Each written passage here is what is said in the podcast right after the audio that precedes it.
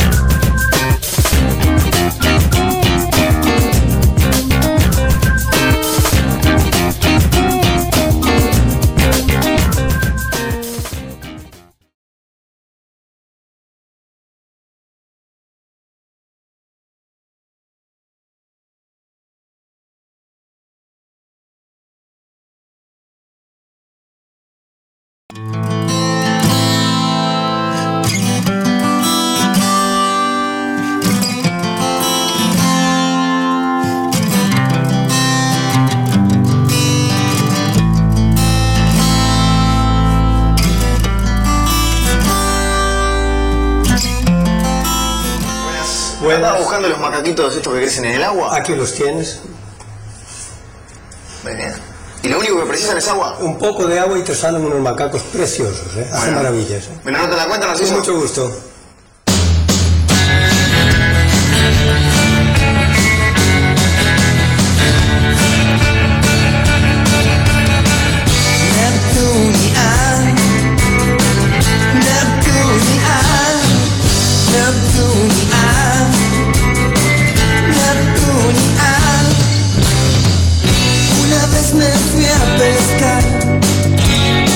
Yo no sabía que un anzuelo puede lastimarlo. Sé, ahora lo sé.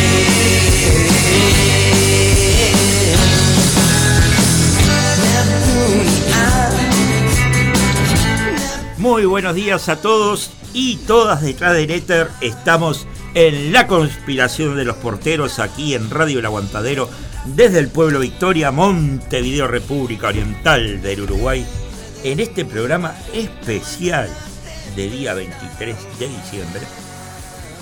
Y quiero agradecerle muy gentilmente a mi querido amigo Martín, el cual se aprestó a que hiciéramos este programa, digamos que salido de la nada y de la manga.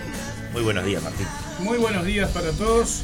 Eh, estamos acá para cerrar el ciclo de la temporada 2023 de la conspiración de los porteros. Totalmente, y ya preparando la 2024. Ten- digamos que teníamos que cerrarlo, aunque no pudimos salir el sábado pasado. No. Este, este programa tenía que salir sí o sí, por eso. Sí, estábamos esperando un material que llegó por fin el día lunes. Y bueno, y pasaron cosas esta semana, ¿no? O sea, cosas. sirve, sirve porque no se acercan las fiestas así nomás, ¿no? Claro. Este, más indagados en el, en el caso Penadez, ¿no? Y Oh. más gente que va para adentro. Ah, Tanto ¿quién va que. para adentro ahora? Y ya hubo como cinco más este, imputados. Ah. Este, pero el Partido Nacional ya se empezó a eh, mostrar cauto, sobre todo la dirigente Rafo, que Sí. está un poco preocupada, porque no se olvide de que la lista de este, Penades Sí. está eh, apoyando a eh, la candidatura de eh, Rafo, ¿no? Claro. Entre medio de todo eso sale Romina Celeste Papazo en las redes Sí. a decir que ella se va a tirar sola para las próximas elecciones, este, con aquellos que la acompañen, y bueno, tendrá que presentar lista a, a la corte electoral y demás, ¿no? Y ver si, perdón, y firmas, ¿no? Este, que la que la apoyen. Pero va a tener una, una línea clara acerca del por el camino del liberalismo, digamos que mileiciano. Sí. O sea que vea usted lo que nos espera con Papazo, ¿no? Por Dios. Este, con Romina Celeste Papazo. Y bueno, por otro lado, el Partido Nacional empezó a eh, preocuparse, le decía, y hizo un focus group, ¿no?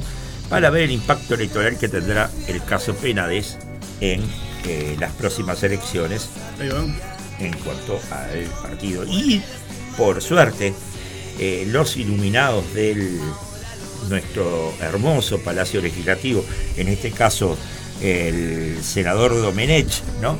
Nos alumbra, ¿sabes con qué? Yo estoy seguro que usted esto no lo sabía. A ver. Dice Domenech, el Partido Nacional y la calle Pou gobernaron sin compartir el poder. ¿Y qué se esperaba, Domenech? Si llegaron al poder gracias al Partido Nacional. Sí. No sé, este, y aparte ungieron presidente a, a Luis Lacalle Pou. Claro. Y Luis Lacalle Pou, ¿cuál fue la, la frase, la gran frase de, de batalla de nuestro benemérito? Y me paro y le hago la veña, presidente Luis Lacalle Pou. Recuérdemela. Si hay aciertos, es para todos. Pero si hay errores, los asume el presidente. Sí. Ah, ¿Y qué esperaba Domenech? Ni, ni eso va a compartir con él, ni los Obviamente. errores va a compartir con él. Y les puedo asegurar que los aciertos tampoco los va No. los iba a compartir. Lo que pasa es que hubieron pocos aciertos. Ese, es el tema, ¿no? O Muy pocos, en realidad. muy pocos aciertos, ¿no? Más bien hubieron muchos errores. Exactamente. Y no los vamos a, a enumerar uno por uno porque los conocemos todos, ¿no? Claro. Este, creo que los tenemos eh, más bien que claros, ¿no? Y le digo algo más de- del Palacio Legislativo, Dígame. me lo va a dejar con- contento, pero contento, contento. ¿no? Diputados del Partido Nacional admiten que su baja asistencia a la Cámara es una vergüenza. Hay una molestia particular con la representante de Artigas, Valentina Dos Santos, que faltó el 32% de las sesiones. La diputada de Artigas.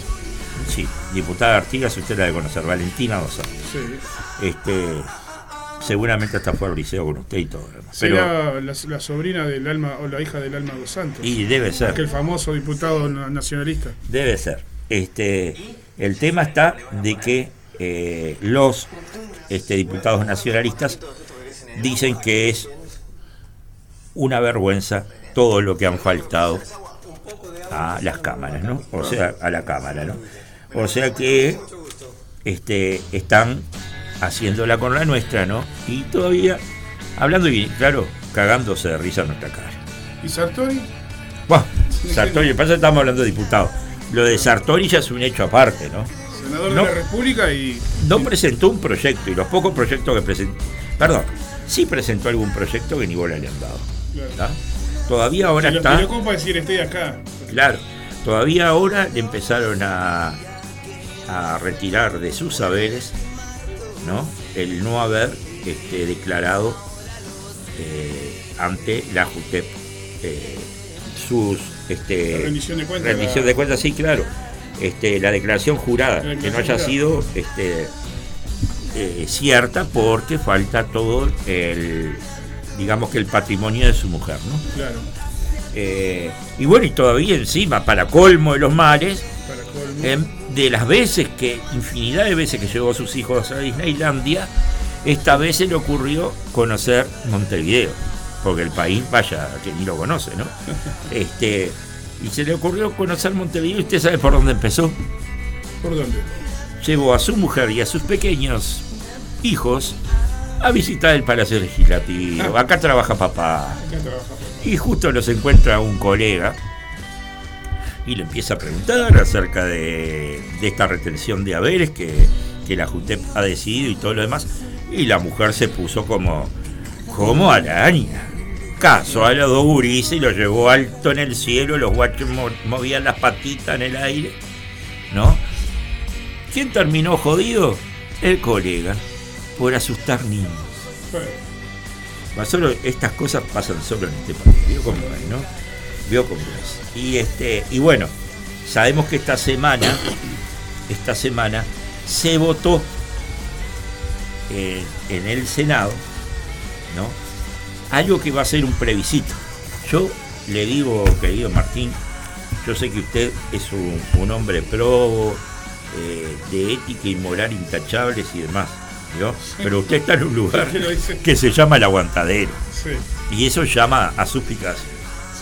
¿Qué que diga? Bueno, Yo cada vez que digo radio del aguantadero, acuérdese a Cristina Morán que nos decía, ¿radio qué? El aguantadero. Uh, el aguantadero. Bueno, gracias por aguantarme. Este, ¿habrá previsito para reformar la constitución y habilitar los allanamientos nocturnos? ¿Qué quiere que le diga? Uno de los primeros lugares donde van a caer es el, el aguantadero, porque van a sacar, van a sacar del artículo, eh, claro, van a sacar del artículo 11, que es el que se pretende modificar en la Constitución, que el hogar es un sagrado inviolable. De noche nadie podrá entrar en él sin consentimiento de su jefe y de día solo de orden expresa del juez competente por escrito y en los casos determinados por la ley.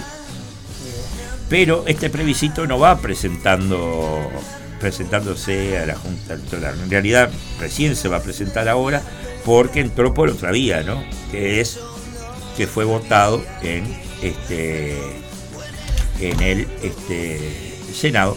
Los legisladores del oficialismo tuvieron 71 firmas para impulsar la reforma constitucional y el Frente Amplio eh, no acompañó la iniciativa. Así que habrá plebiscito para reformar la constitución y habilitar los allanamientos nocturnos. Y así que como le decía recién a mi amigo Martín, tendremos que empezarnos a cuidar.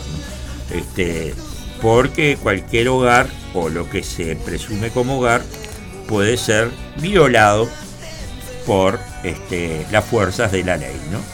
Este, y bueno, eh, en ese mismo orden de cosas, el, este, el abogado Ojeda del Partido Colorado, que aparte, aparte, este, es uno de los precandidatos a la a la aspirar a la presidencia por el Partido Colorado.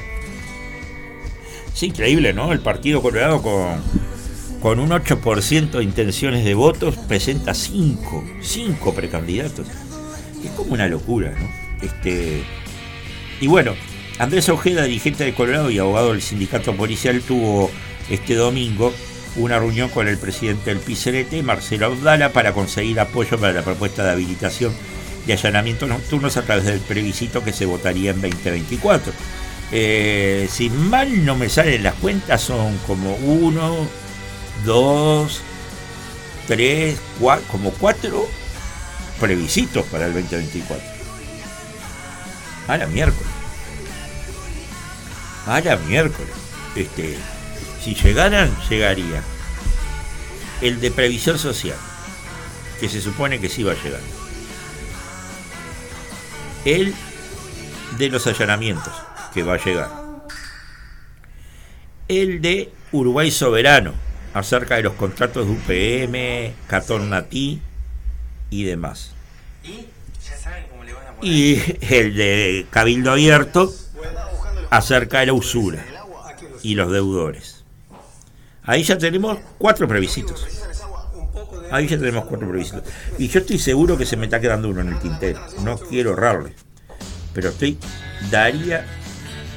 Daría casi seguridad de que se nos está quedando uno en el tintero. Bueno, Ojeda, les decía, este, fue a hablar con, con el turco Abdala acerca de este tema. El turco Abdala también le dijo que, que bueno, que se va a reunir también con los eh, diputados y senadores colorados para, para eh, perdón, frentampristas para poder hablar un poco de este tema, a ver qué, qué posición van a tomar.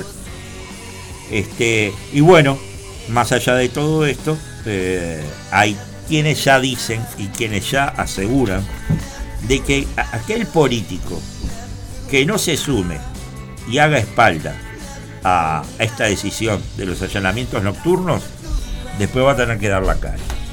Eso han dicho senadores como Da Silva este, y otros más que este, ya están eh, poniendo la carne en el asador en cuanto a este tema de los allanamientos. Porque eso estaba contemplado la luz, ¿no? ¿O no? No, eso estaba contemplado en la... eh, ¿Usted se acuerda de la campaña eh, de No al Miedo que largó la rañaga? Sí. Estaba contemplado ahí, la de los colibríes. Ah, sí, sí. Entonces, ¿qué pasa? Cuando se votó en contra del proyecto de la Rañaga, se votó el paquete entero. Y ahí, Ah. ahí cayeron los allanamientos. Pero si no, se hubieran reformado. Igual, igual los dirigentes nacionalistas y algunos de Cabildo Abierto, como Luz, que estuvo hablando acerca del tema acá en la conspiración de los porteros, siguen, siguieron este, dándole manija para que esto sucediera. Y yo ya le voy adelantando lo que va a suceder. Sí. Le voy adelantando lo que va a suceder. ¿Qué vas a hacer? De que van a salir los allanamientos. ¿no? Sí, sí, sí, sí. Por presión política, entonces. Y van a ver, van a ver algunos políticos frentampistas que lo van a. Acuérdense. Y llegó la gran firma que todos estaban esperando. La faraona Cose filmó en el PCNT rodeada de mujeres Sí. el futuro previsito, ¿no? La iniciativa que ha alargado el CLT acerca de el plebiscito previsional. Este, pero no toma postura ninguna, ¿no? O sea, fue y firmó. Fue y firmó, afirmó. Eh, por otro lado, ya le preguntaron acerca de este tema de los allanamientos nocturnos y dice, yo creo que es un manotón de ahogados, es un manotón de ahogados síntoma de la falta de rumbo en todo el tema de seguridad, incluso pienso que el tema del allanamiento nocturno conlleva un riesgo importante para la policía, afirmó. Yo no estoy tan seguro de que la policía se sienta segura allanando de manera nocturna.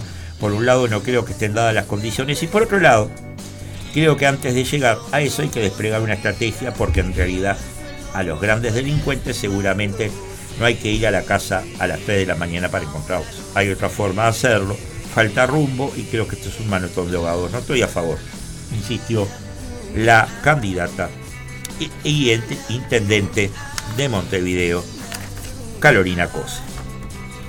Usted siempre se acuerda de que yo digo intendente, ¿no? Más allá de que algunas y algunos se puedan enojar conmigo y digan intendenta, intendenta no existe, entonces es intendente Carolina.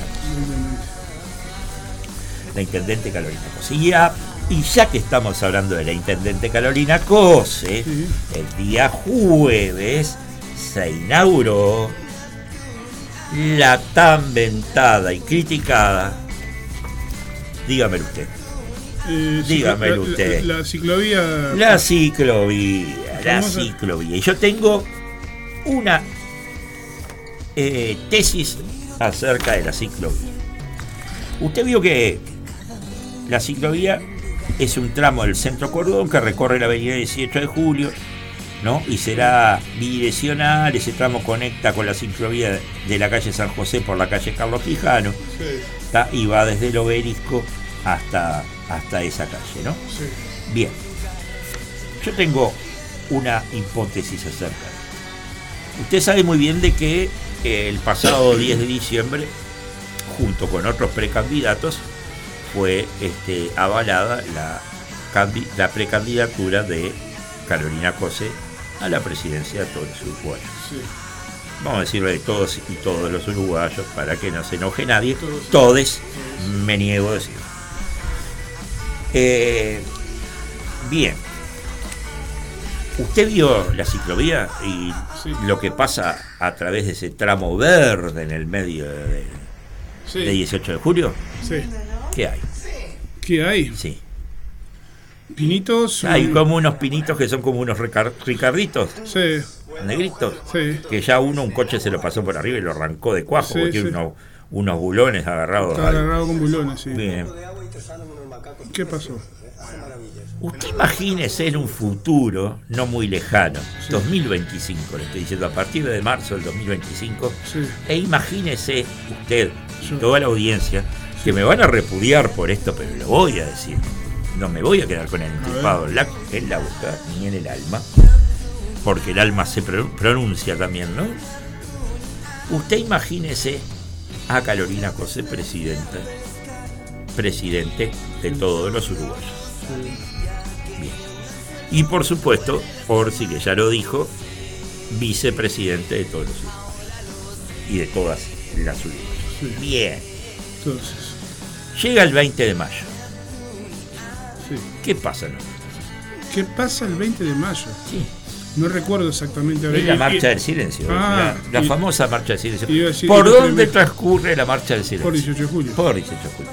¿Quiénes van adelante de la marcha del silencio? ¿Quiénes van los, familiares? Los familiares, que ya están viejos. Sí. Hay muchos que ya tienen de 90 años para arriba y otros que ya se han fallecido, ¿no? Y entonces, Y entonces imagínese Usted toda esa muchedumbre de gente sí, tratando de sortear los pinos sí, que están en el medio del 18 de sí.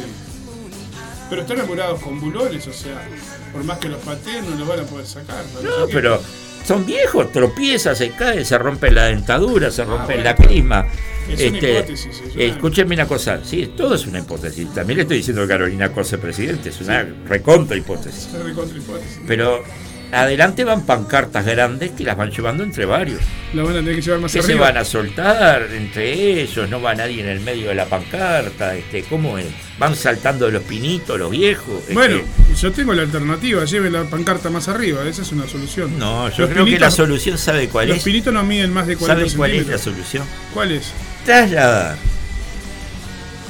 esa marcha y todas las marchas que van a venir después en Sí. contra de Carolina Cose. Estamos en el terreno de las hipótesis, ¿no? Sí, los hipótesis. este, y la marcha de los estudiantes, y la marcha del orgullo gay, y la marcha de quejarse de, de- de las políticas de la señora Carolina Cosa y todo lo demás, para darlas a 8 de octubre, donde nadie las vea. Carlos María Ramírez, estoy fija, propios, que es una gran avenida. Pero no tiene, Imagínense la marcha del 20 de mayo por propio. Pero no tiene sentido. El porque donde hace, ese- donde hace ruido justamente es en la Y avenida- justamente, porque no tiene sentido, puso la ciclovía ahí para que nadie Ah, más una marcha, no se da cuenta cómo viene Ah, la ahora cosa. entiendo, claro, sí, sí, sí, sí. ¿Dónde terminan todas esas marchas? En 18 de julio. ¿En eh, dónde? Enfrente al, al Palacio de Gobierno, enfrente al edificio de Exactamente. Gobierno. Exactamente. ¿Y cómo hacen para llegar hasta ahí? Van marchando por la por Sí, pero van salteando, sorteando todo eso. Usted se da cuenta que usted va con la cabeza en otra cosa y, y está entre medio una muchedumbre. Sí. Tiene muy poco lugar para escapar, Ah, sí, sí, sí.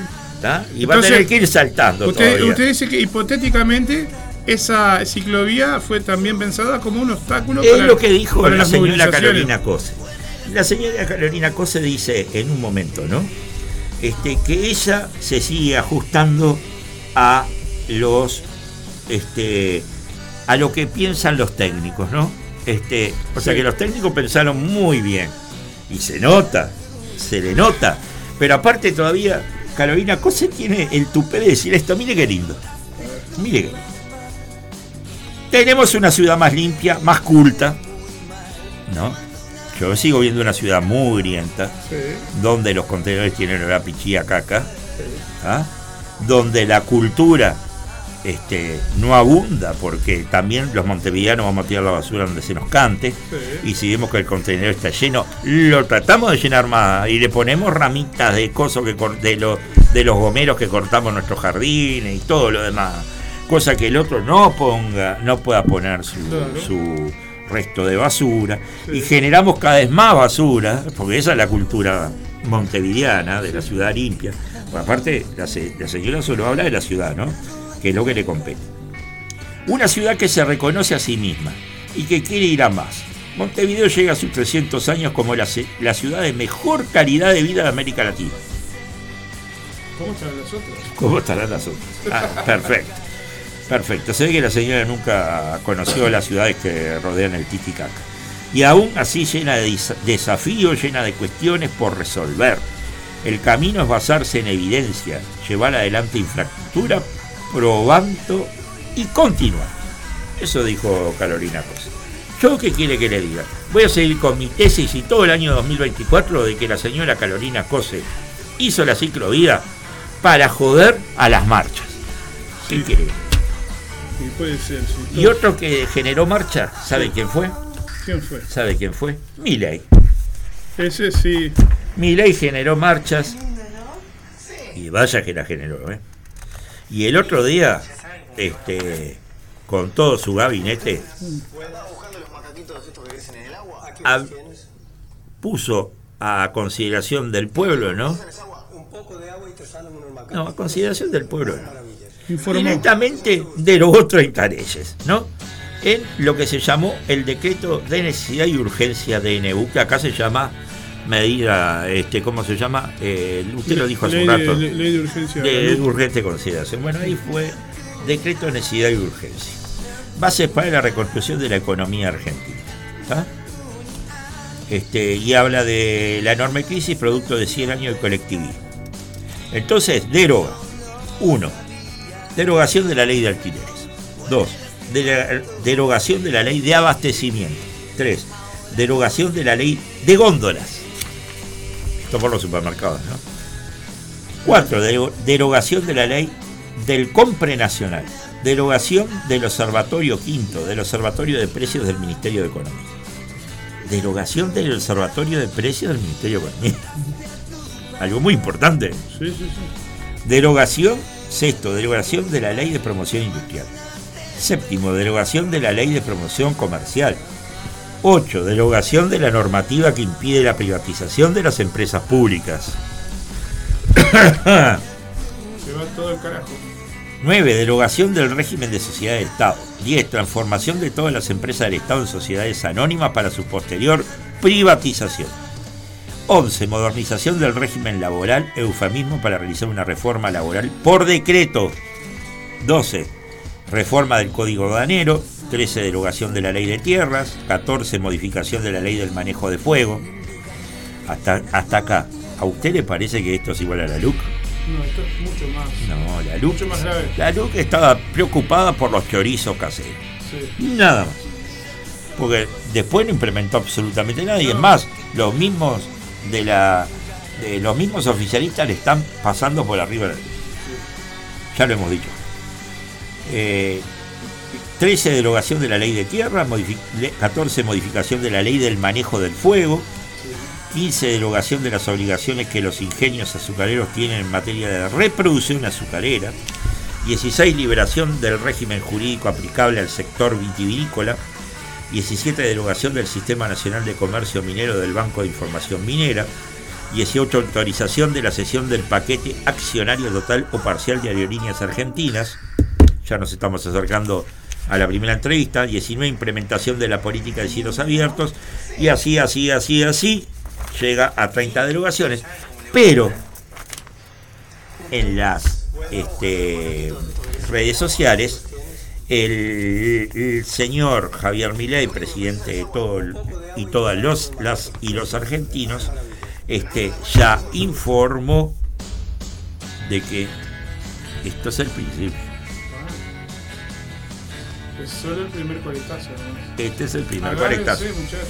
Agárrense de las manos que salieron todos enseguida a cacerorear. Y tal como prometieron, ¿tá? usted se acuerda que el que corta a partir de ahora, el que corta eh, no, no cobra, Sí, este, bueno, como el que corta no cobra, suerte en pila, ¿no? sí, sí. Suerte en pila. Y ya nos está... Si le van a que participen en manifestaciones en contra del gobierno. Exactamente, exactamente. El portavoz de la presidencia de, de Argentina. Y aparte de todo eso, este, como se dice, Eh, no se olvide que la policía inmediatamente salió a reprimir, ¿no? Sí, obviamente. ¿Quiere poner un poquito de música para.? Eh, no, no, no, estaba atendiendo a Leo Abercon, que es el próximo invitado de la conspiración de los porteros. Bueno. Siendo las 11 y 27, sí. Vayámonos, ¿qué le parece? A, a un poco de música para distender estas 30 derogaciones que ha hecho el amigo. Vamos a escuchar a, a los tontos con Ana la del Quinto. Bien.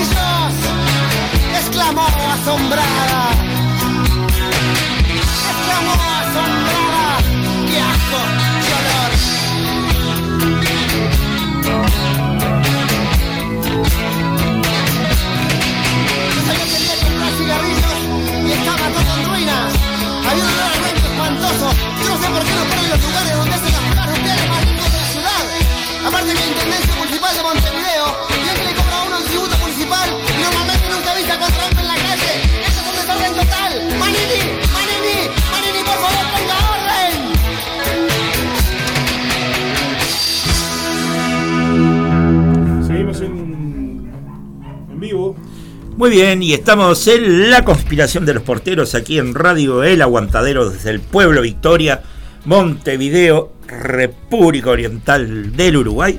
Y ya tenemos en línea al colega Leonardo Abercón, a quien le damos los buenos días y le agradecemos la deferencia de estar con nosotros en este día sábado. Buenos días, Leonardo. Buen día, Leopoldo. Muchas gracias por llamarme. No, por favor. Y este y bueno, hoy nos convoca la edición de este nuevo libro y esta nueva investigación Caraguatá, una tatucera y dos vidas.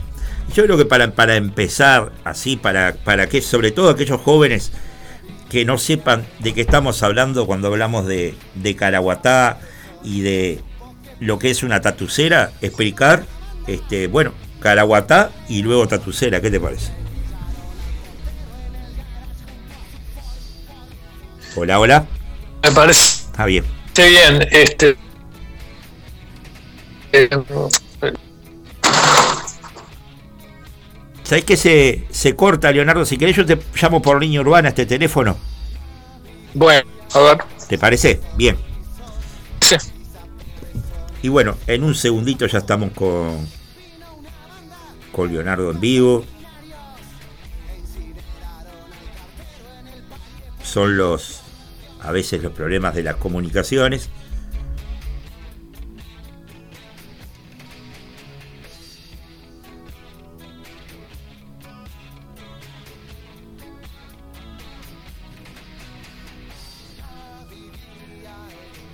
Hola, hola. ¿Me escuchás bien ahora? Bien, bien, bien. Ya te dejo al aire.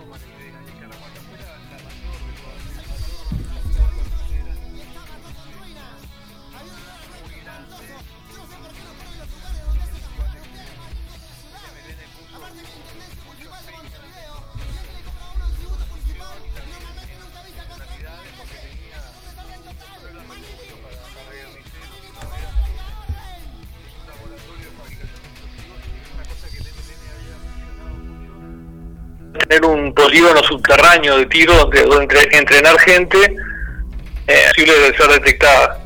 O sea que bueno, y también era este depósito clandestino en el sentido de que muchas cosas, este por ejemplo, las armas que se habían robado, el grueso del arsenal que se le había robado a la Marina en una de las acciones más este más espectaculares del MLN estaba ahí, digamos. Claro. O sea, era un lugar que tenía múltiples funcionalidades y era import- muy importante para la organización.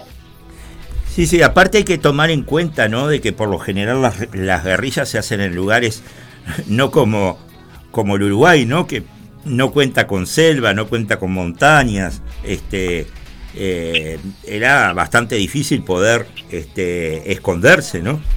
Claro, también eso, digamos, ¿no? venía a sustituir la ausencia de refugios naturales. ¿no? Claro, claro. Y bueno, y acá también estamos hablando eh, de dos vidas, ¿no? Este, eh, una de esas vidas es la del tan mentado Pascasio Báez, ¿no? Porque, digo, históricamente se ha usado la imagen y, y la persona de Pascasio Báez para, para poder justificar una cantidad de cosas, ¿no? Sí, el subtítulo del libro es Una tatucera, dos vidas. Se puede leer de dos maneras. Bien. Por un lado, es como vos decís, este, las dos vidas pueden ser la de Pascasio Báez y la de Walter Sansó, que son las dos personas que mueren en, o, o que la tatucera les cuesta la vida. Uno, Pascasio Báez era un peón rural que al cual el MLN mata en circunstancias que el libro trata de, de esclarecer sin apelar a la ficción y sin también apelar a, a la propaganda, como vos decís, porque ha sido una, una muerte muy usada. Y después la otra, la de Walter Sansó, es al revés, es un un militante Tupamaro el que el ejército hiere de muerte cuando toman la tatucera. Y también es una muerte que, que en aquel momento, por ejemplo, llegó al Parlamento, se, se, tanto Selmar Michelini como Juan Pablo Terra llevaron al Parlamento las circunstancias confusas de la muerte de Sansó y no pasó nada, digamos, así que el libro vuelve sobre ese tema y esas pueden ser las dos vidas de a las cuales alude el subtítulo. Pero el subtítulo también puede aludir a las vidas de Ismael Bassini y Enrique Osano, que son dos de las personas que estuvieron en la tatucera, que fueron protagonistas de estos hechos y que son las principales que hablan en el libro. En el libro hablan, este, no sé, unas 15 personas, pero los testimonios de Bassini y Osano cobran una envergadura mucho mayor y también el libro de alguna manera es una biografía de Bassini y de Osano. Así que a mí el, subtítulo me gusta que tiene esas dos lecturas, es decir, pueden ser Pascasio y Sansó, pero puede ser Bassini y Osano porque el libro de alguna manera es la es la historia del Caraguatá, pero también una biografía de Bassini y una de Osano. Claro, bien, y, ya que nos centramos en, en estas dos este, vidas, la de Ismael Bassini y la de Osano, ¿no? Yo creo que son el gran acierto de este libro, porque hace no muy poco ya Bierzi había escrito algo acerca de Pascasio, pero que no llegaba a este acierto, ¿no? Bueno, este yo de alguna manera hace mucho, desde hace muchos años, lo, cuento al principio, yo tenía como la la intención de sentarme a hablar con Bassini y, bueno, entrevistarlo, porque en, en, otros libros que yo había hecho siempre me, habían hablado varias veces de Bassini y siempre me hablaban este de, la, de una persona especialmente buena, de un militante que siempre se preocupaba por los demás o eh, con, con, unas condiciones este, humanas altísimas. Este, en, el libro recuerdo, cuento todas esas cosas que me decían de Bassini y al mismo tiempo estaba marcado, cualquiera que googlee su nombre, como el que mató a Pascasio Báez. Esa cosa, bueno, ¿cómo fue posible que el más bueno, la, persona más buena que tenía el MLN, porque se había hecho cosas realmente de, de preocuparse por los demás, este, bueno, como hace la gente buena, había hecho terminado siendo el protagonista del hecho más malo del MLN prácticamente, o bueno, podemos decirlo así, porque Pascasio Báez era inocente de todo, digamos. Entonces, este, e-, esa duda yo la tenía, quería sentarme a hablar con Bassini, una vez lo había intentado, no, Bassini no había aceptado. Después salió el libro de Bierzi, que bueno, que se centraba en Pascasio Báez, este, eh, pero mezcla realidad y ficción, ¿no? Yo lo leí, bueno, ahí, ahí, Bassini pasa a llamarse Miguel, y bueno, Bierzi no habló con él, Bierzi le, inventa una historia, ¿no? Este, entonces, este, en, un momento dije, pa, capaz que me, mató aquella vieja idea que yo tenía de hablar con Bassini, y después cuando le dije, no, no me la mató, porque eh, es una ficción, es decir, no es Bassini el que aparece en el libro, entonces, este bueno, la idea siguió adelante y cuando Bassini aceptó charlar, bueno, cuadró, cuadró. Y después lo de Osano surgió de los diálogos con Bassini, porque yo cuando me sentaba con Bassini no sabía muy bien a, dónde iba a llevar ese barco, ¿no? este, yo también había hecho un libro que se llama Herencia Maldita, que como que reúne pequeñas historias o del MLN, o de la dictadura, o de, toda esa época eh, violenta y y luego este, dictatorial que tuvo el Uruguay. Lo recuerdo porque lo presentamos en Ciudadela en su momento. Exactamente. Entonces este, pensé que capaz que, podía repetir el esquema, hacer otro libro parecido y que Bassini podía hacer un capítulo. Pero la cosa fue cobrando otra otra dimensión y, en un momento el relato que los que lean el libro se van a dar cuenta, lo que me va diciendo Bassini me obliga a llamar a Osano, porque me dice unas cosas que no estaban en ningún lado, que no lo dejaban bien parado sano. Y, dije, bueno, esta persona está viva, esta persona este, habló alguna vez, dio su versión. Y este paradojalmente las primeras personas a las cuales le pregunté si sabían de la vida de Osano me dijeron, no, creo que se murió hace años, porque realmente no había tenido una vida pública, no parecía. Pero no, estaba vivo, estaba en la casa y bueno, todo lo que él contó para mí terminó siendo tan atractivo, tan importante o interesante como lo de Bassini, con lo cual al final el libro se transformó en un ida y vuelta entre sus historias personales. ¿no?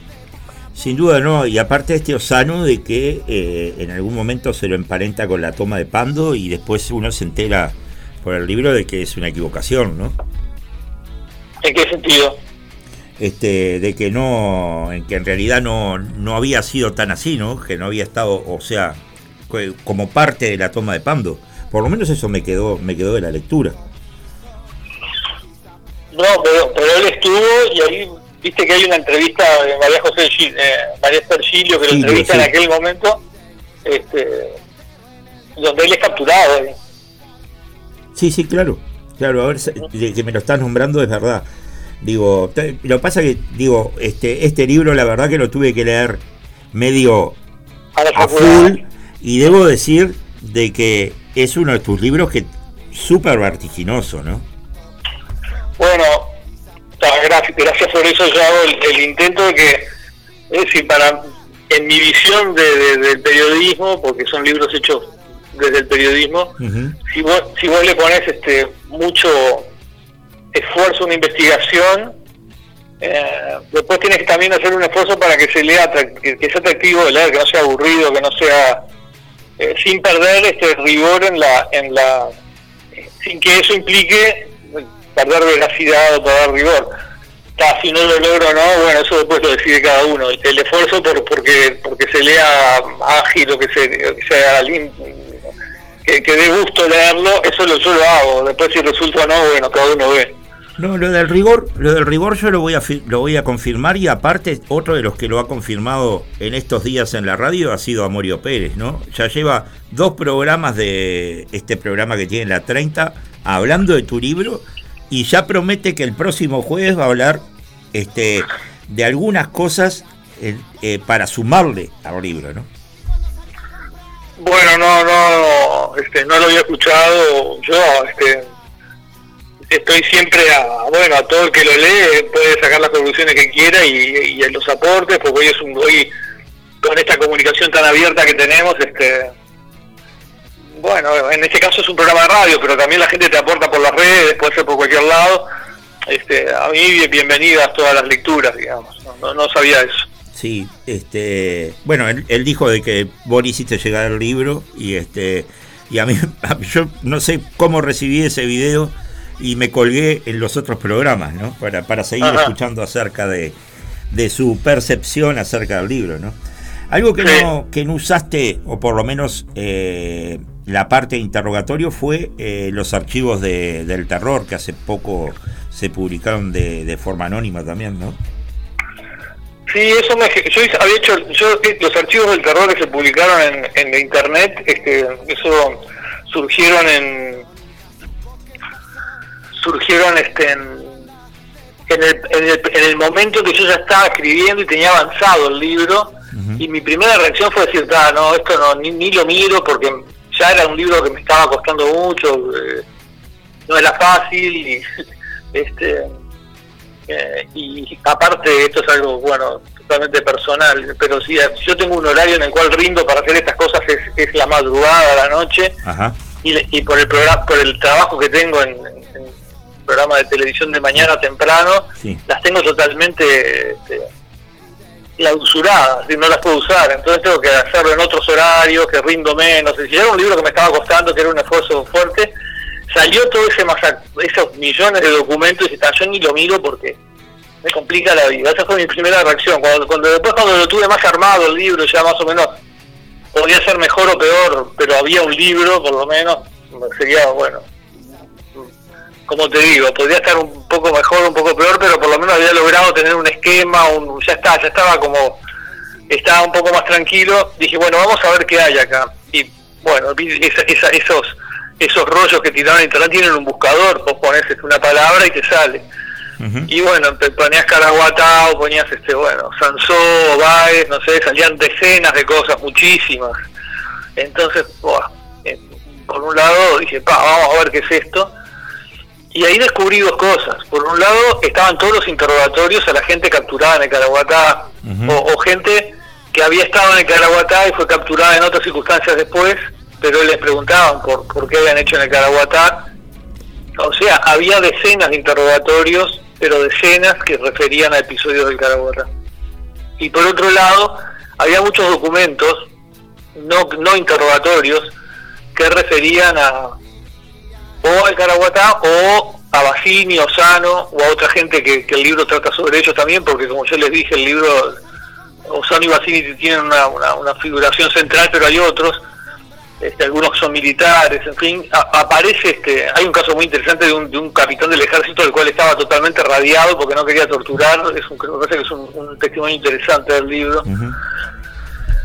Bueno, entonces al final usted, por, bueno, entonces al final dije, bueno, no, no usar todo esto es una locura, pero bueno, vino el dilema ético de qué hacer con los interrogatorios, y ahí rápidamente, yo es un tema que ya lo había pensado para otros trabajos que he hecho, decidí no usar ninguno, no usar interrogatorios este, que están ahí, porque son interrogatorios que o se hicieron con bajo tortura o bajo amenaza de tortura, entonces este, no, no los usé, no los usé.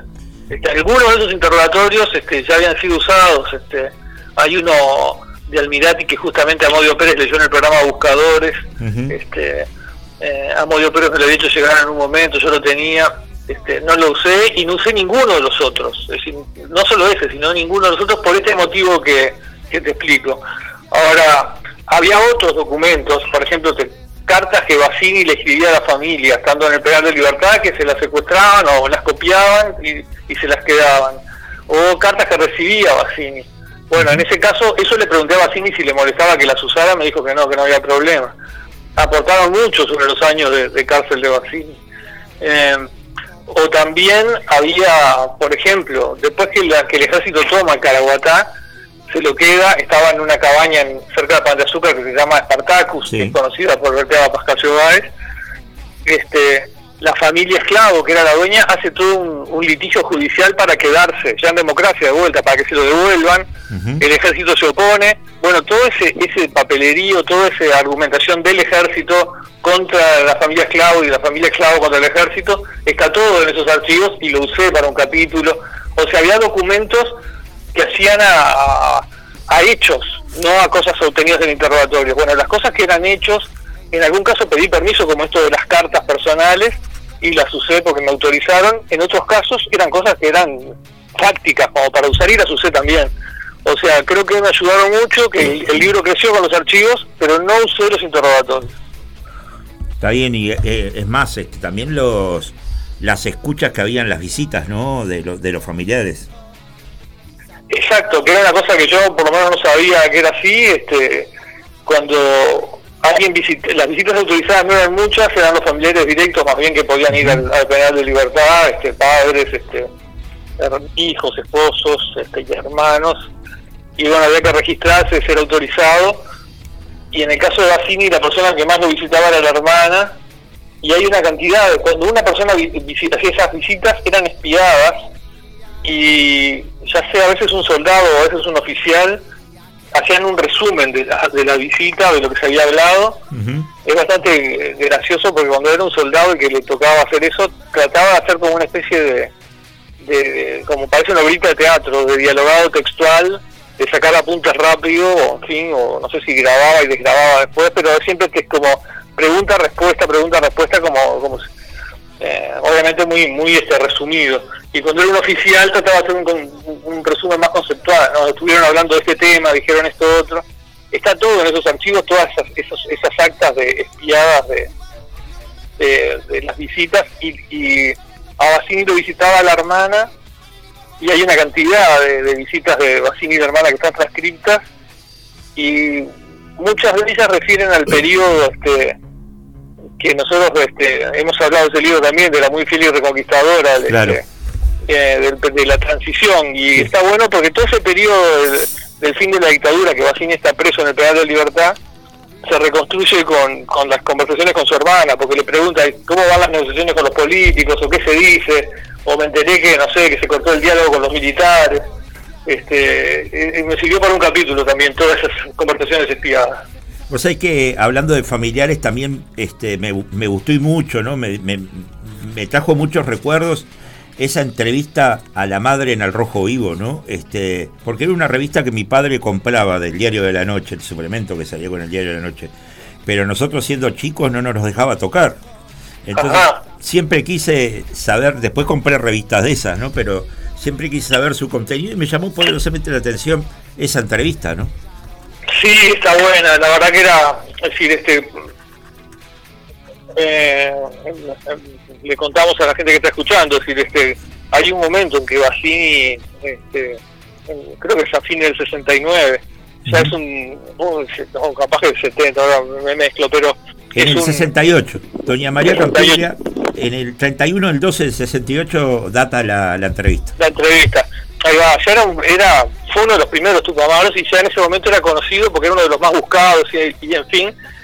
Y ahí es que cae este, cae preso, lo agarran en, un tiroteo en Pando, hasta ahí que va al penal de Punta Carretas. Y la revista Rojo Vivo va a la casa de la familia y entrevista a la madre y a la hermana de la que estábamos hablando. Y es una entrevista muy linda en la que, sí, es verdad, es decir, eh, hace un buen trabajo el periodista y yo encontrarla fue sí, fue un hallazgo que a mí también me, esas cosas que encontrás que dices, pa, qué bueno poder usar esto para el libro, porque también da un clima de la época, ¿no? La madre, este, el hijo llevaba, Basini llevaba como un año y pico clandestino, ¿no? Claro. Y, la angustia de la madre era tan grande que cuando cae preso se alegra, ¿no? Y lo dice en esa entrevista, ¿no? Si no, lo puedo visitar en la cárcel, ahora estoy contenta muestra una época, ¿no? Muestra también un lado que no nunca se cuenta, que es cómo vivían las familias todos estos, este, estas, este, bueno, estas experiencias personales. Y Bassini estaba muy convencido, siempre fue hiper convencido. Ahora la madre, ese año que él pasó clandestino, lo sufrió peor que que estuviera preso, si se alegra cuando cae preso, ¿no? Pareció una entrevista bastante impactante. Sin duda, sin duda que sí. Y bueno, sigue dando material estos 50 años de lo que se se dice o se segmenta como, como la historia reciente, ¿no? Este, ¿Cuánto pesan los silencios en todo esto? Bueno, pesan, ¿no? Este, hay gente que se enoja, siempre pasa lo mismo, ¿no? Si, este, por ejemplo, yo pongo en, Facebook un enlace a, a esta entrevista o otra entrevista que me hacen sobre este tema o algo que anuncia la salida del libro y hay gente que se enoja y te pone, este, es un discurso que dice, Uruguay, este, no puede seguir anclado en esto, hay que dar vuelta a la página, en fin. Todo eso es una falacia, digamos, ¿no? Es decir, este, eh, eh, prestar atención a este tema, hablar de esto hoy, no implica que, estemos también ocupados de los asuntos del hoy y del futuro, por un, por un lado eso. Y por otro lado, eso me parece clarísimo y es una, es una falacia insistir como que si alguien habla de esto está poniendo como una piedra en no, en no avanzar en cosas de, no sé, no, trabajar para arreglar la educación o cosas así que, que te dicen. Este, por otro lado, las páginas ya sabemos, no se dan vuelta por decreto. Totalmente. Y, los, y claro, los silencios pesan, es decir, la gente quiere saber lo que pasó y bueno, hay mucha gente que no ha hablado. Este, yo creo que esto de Bassini Osano es este eh, es un gran aporte que hayan hablado después de tantos años, pero también los otros, ¿no? Hay, hay como 15 personas que hablan, hay algunos militares, hay solo uno que habla, un militar que pidió no ser nombrado por el nombre, sin embargo este, aceptó ser nombrado, decía como el, el oficial que era encargado de los tupamaros presos en el batallón de Laguna del Sauce, que es donde mandaron a todos los que están en el, Caraguatá. O sea, no quiero dar el nombre, ya acepté en este caso, es el único testimonio, eh, testimonio que es anónimo, pero todo, es decir, es, bastante fácil, todos los tupamaros, los tupamaros no sé por qué no les decían, pero todo el resto de los oficiales y los soldados que estaban ahí saben quién es el que, eh, quién es él, porque eh, todos saben quién era el encargado de los tupamaros presos. Y, y el nombre va a saltar en algún momento, van a decir, bueno, este es fulano, este o sea, a lo que voy es que mucha gente, en este caso rompió el silencio, este, son como 15 personas que hablaron sin problemas, especialmente Bassini y Osano, a lo que yo les estoy muy agradecido a ambos, pero hay otros, este, este otro militar que yo hablaba, que era un, capitán que, bueno, terminó siendo echado del ejército unos años después nomás, este, en el 76 ya lo echan, este, inventan un tribunal de honor, en fin, todas esas cosas, este, Dicho sea de paso, en los archivos del terror hay un, están todos los oficiales que fueron pasados a tribunales de honor en esos años, generalmente con acusaciones que son de peculado o de haber robado algo y, encubren que la persona no estaba de acuerdo con cómo se hacían las cosas, incluyendo la tortura. O, este, está interesante eh, ver toda esa lista de oficiales este, es, es como un deber que me anoté de la revisación de, de esos archivos. Este, así que sí, los silencios pesan, hay, silencios que son flagrantes. Este, eh, en, en, esta recorrida yo llamé a mucha gente de MLN, porque el Caraguatá era de MLN, y, también muchos militares. Algunos militares hablaron, muchos militares, como, como estamos lamentablemente y tristemente acostumbrados, no quisieron decir nada. Sobre todo de la unidad que tomó el Caraguatá, y es donde hieren de muerte a Sansó. Entonces ahí hay una responsabilidad que lamentablemente sigue el silencio pesando. Sí, sí, del otro lado hay una cantidad de dirigentes o por ejemplo hoy dirigentes políticos, algunos han muerto, que tampoco prefieren no decir nada. O, no, no, es verdad, no, sí, este, en este caso y sobre todo también, porque bueno, eh, era importante, la, y yo lo llamé a, a, Engler, por ejemplo, para que diera su versión de la dirección del MLN y todo esto. Claro. No quiero anticipar el libro, pero era importante lo que dijera, no quiso no quiso hablar. Y, y poco antes también le había preguntado a Rosenkopf, este, integraba la dirección del MLN en una entrevista que le hice al observador y tampoco quiso responder sobre este tema. Sí, sí, sí. Sí, por supuesto, si los silencios siguen empezando para todos lados. Sin duda. Pero el libro, quedémonos con lo bueno, en el libro hay una cantidad de gente que habla y, y, yo creo que aporta. Por supuesto, sin duda, es un testimonio importantísimo, ¿no? Para cerrarme, me acuerdo de, de aquel personaje de, de, Kevin Costner en JFK, ¿no? Que dice al final de la película, bueno, mis hijos verán que en el próximo siglo las puertas de la CIA se abrirán y ahí se sabrá todo, ¿no? Vaya a saber si en algún momento logremos saber todo de todo. Yo creo que no, que vamos a, esto tiene cuerda para rato, ¿no? Creo que sí, en la medida que haya que haya este bueno, como vos decís, silencios que, que siguen este, ocultando cosas. ¿no? Sin duda, sin duda. Eh, Leonardo, queremos agradecerte que hayas estado una vez más acá en la conspiración de los porteros eh, el año que viene es año electoral y seguramente también como no, colega no te estaremos molestando. Bueno, bueno, se viene un año duro para los periodistas, pero bueno, hay algunos periodistas que les gusta, a mí más o menos. no, a mí me gusta. Pone, ¿A vos te gusta? A mí me gusta, a mí me gusta. Te mando... Este, o sea, o sea, me gusta que haya, bueno, es obvio, ¿no? Me gusta que haya elecciones, por supuesto, Ah, no, y, la campaña, y la campaña electoral es el reflejo de eso. Pero a veces se pone un poco como el debate muy, este, o muy esquemático. Pero bueno, esperemos que esta vez la campaña no, no sea una mala campaña y, y seguirla con atención. Espero que Te no. mando un abrazo. Espero que no. Otro abrazo y feliz 2024 para vos y los tuyos. igual para ustedes, igual para Gracias. ustedes. Chao, chao. Y bueno, nos vamos a, a una pausa. Una pausita musical. Esta vez eh, nos vamos a ir con eh, Garo y, y guardo tantos recuerdos. Mire que bien. Eh, Un tema de Dino. Exactamente. Vamos a, vamos a dedicárselo porque esto. Dedíqueselo a quien te con quiera. dedicatoria para el sapo, Sí, cómo no, el amigo Zap. que todos los días, de lunes a viernes, nos acompaña al mediodía en Radio La Con piel de Judas. Piel de Judas, ustedes. Si él escucha ahí. Claro. También para Laurita, nuestra community manager. Para todos los compañeros del aguantadero. Para la barra de la resistencia, la barra del aguantadero, de los informes por allí. Que siempre están haciendo el aguante. Vamos con Guardo tantos recuerdos. Una vieja canción de, de Lino hecha por Garo. Sin duda, sin duda. Y volvemos enseguida.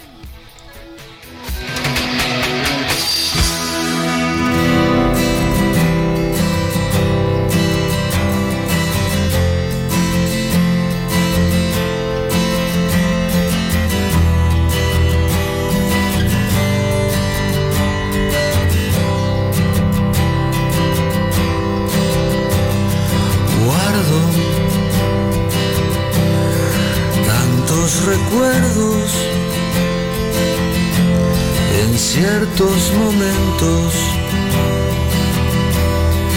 de soledad.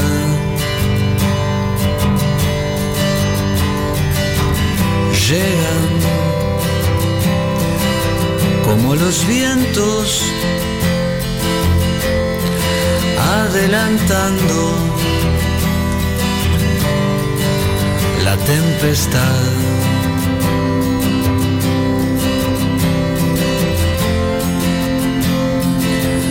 Pienso en mis amores, dulces, violentos, tiernos de más. Veo amigos, muertos o vivos, conmigo están.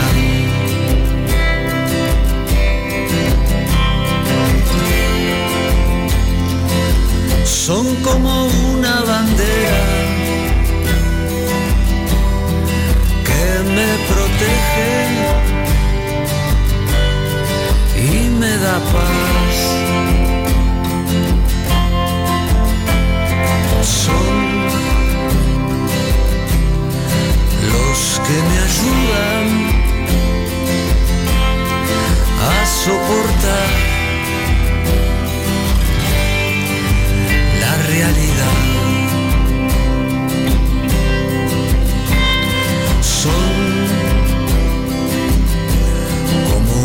bandera que me protege. Estamos de nuevo en el aire. Y seguimos en la conspiración de los porteros aquí en Radio El Aguantadero desde el pueblo Victoria, Montevideo, República Oriental del Uruguay. Y ya estamos en línea con María María Montañez, dirigente de UTHC, a quien le damos los buenos días y le agradecemos la deferencia de atendernos en este día sábado. Muy buenos días, María. Hola, buenos días para todos, querido, como siempre. La verdad que la diferencia la tenés vos en tu último programa. Invitarnos. Eh, me quedé un poco colgada con tu entrevista anterior.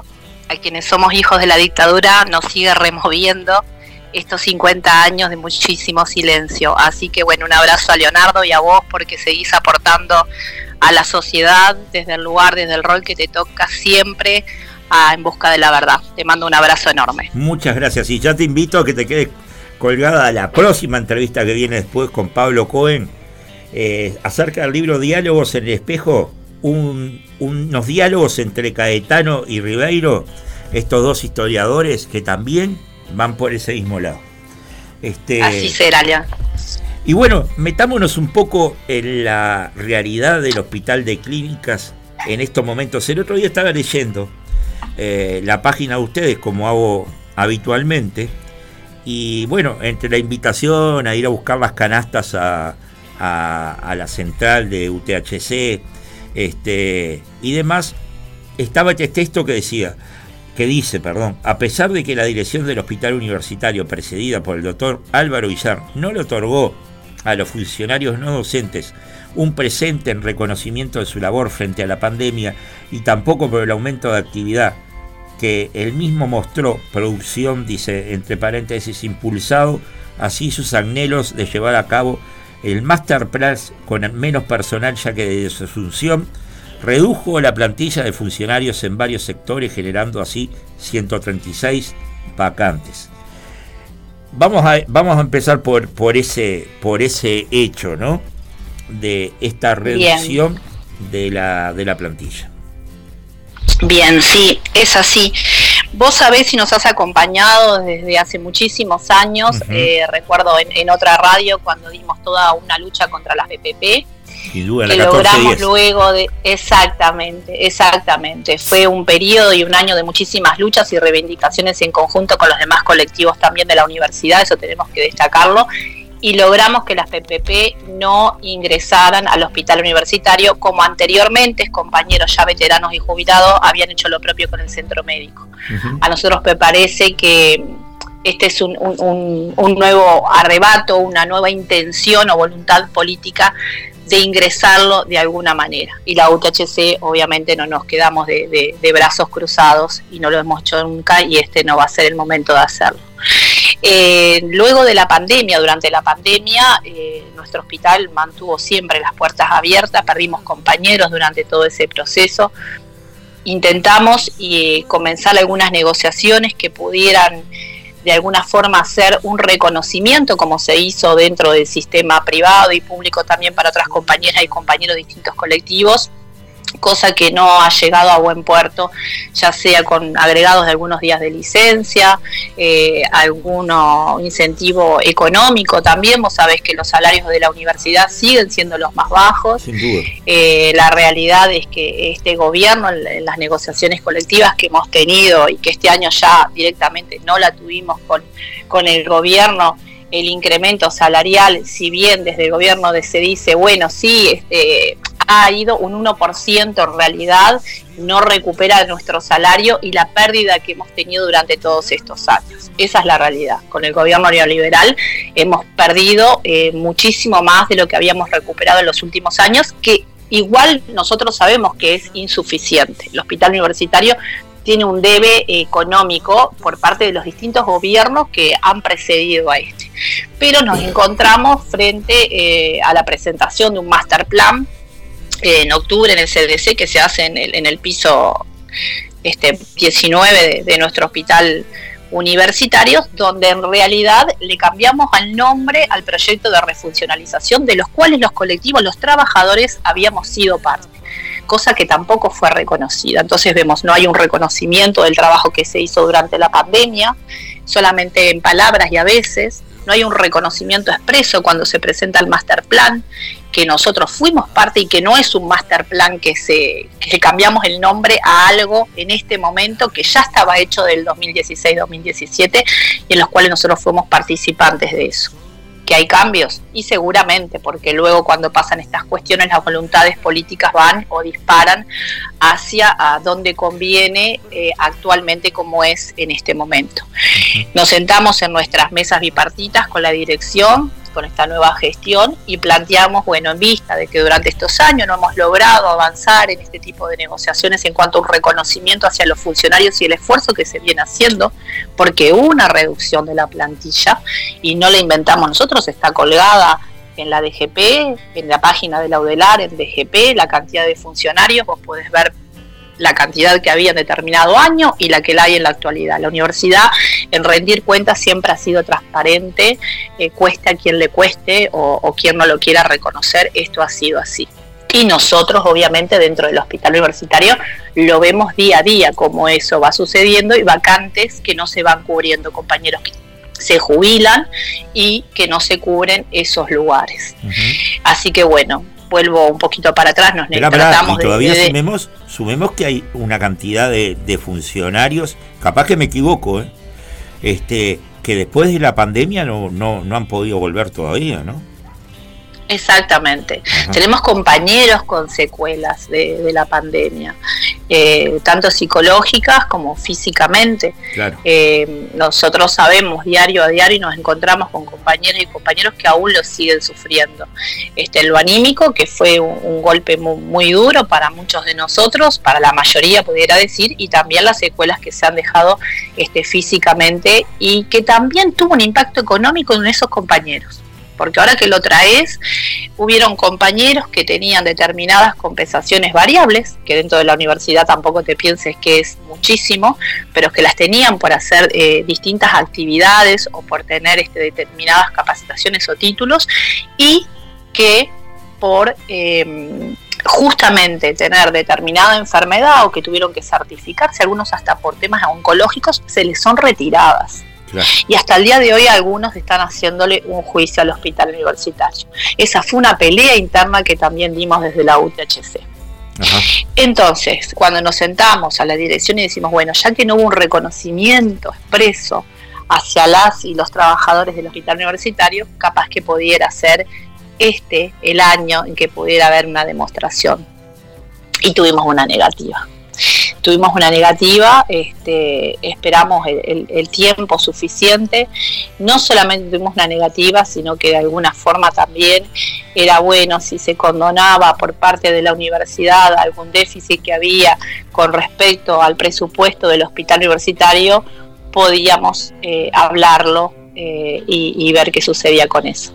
Cuestión que nosotros eh, cerramos en eso la cortina y resolvimos nuevamente un año más ser la UTHC quien asumiera este, ese costo y poder brindarle a, nuestras compañeras y compañeros eh, esta canasta navideña que la venimos históricamente realizando hace muchos años, en algún momento con alguna gestión sí se hizo del hospital, pero sí los invitamos este año, creo que por una cuestión de orgullo también es eh, vengamos a buscar a nuestra casa, al sindicato y no al hospital como los últimos años lo veníamos haciendo. Eh, porque esto también va acompañado de un mensaje de las cuales nosotros no estamos de acuerdo en, algunas decisiones políticas que se están realizando con respecto a llevar a cabo este master plan. Eh, que nosotros queremos que todo lo bueno que se ve desde afuera y que nosotros también lo apreciamos en todo lo que tiene que ver con la estructura edilicia, por supuesto, lo queremos, lo hemos peleado durante muchísimos años, porque quienes tenemos un compromiso y la camiseta puesta con el hospital universitario, hemos peleado nuestro presupuesto pensando en el mejor hospital, en la mejor investigación, en la mejor capacitación, en la mejor atención y de calidad para nuestros usuarios y nuestras usuarias, que son eh, los más vulnerables de nuestro país, la mayoría.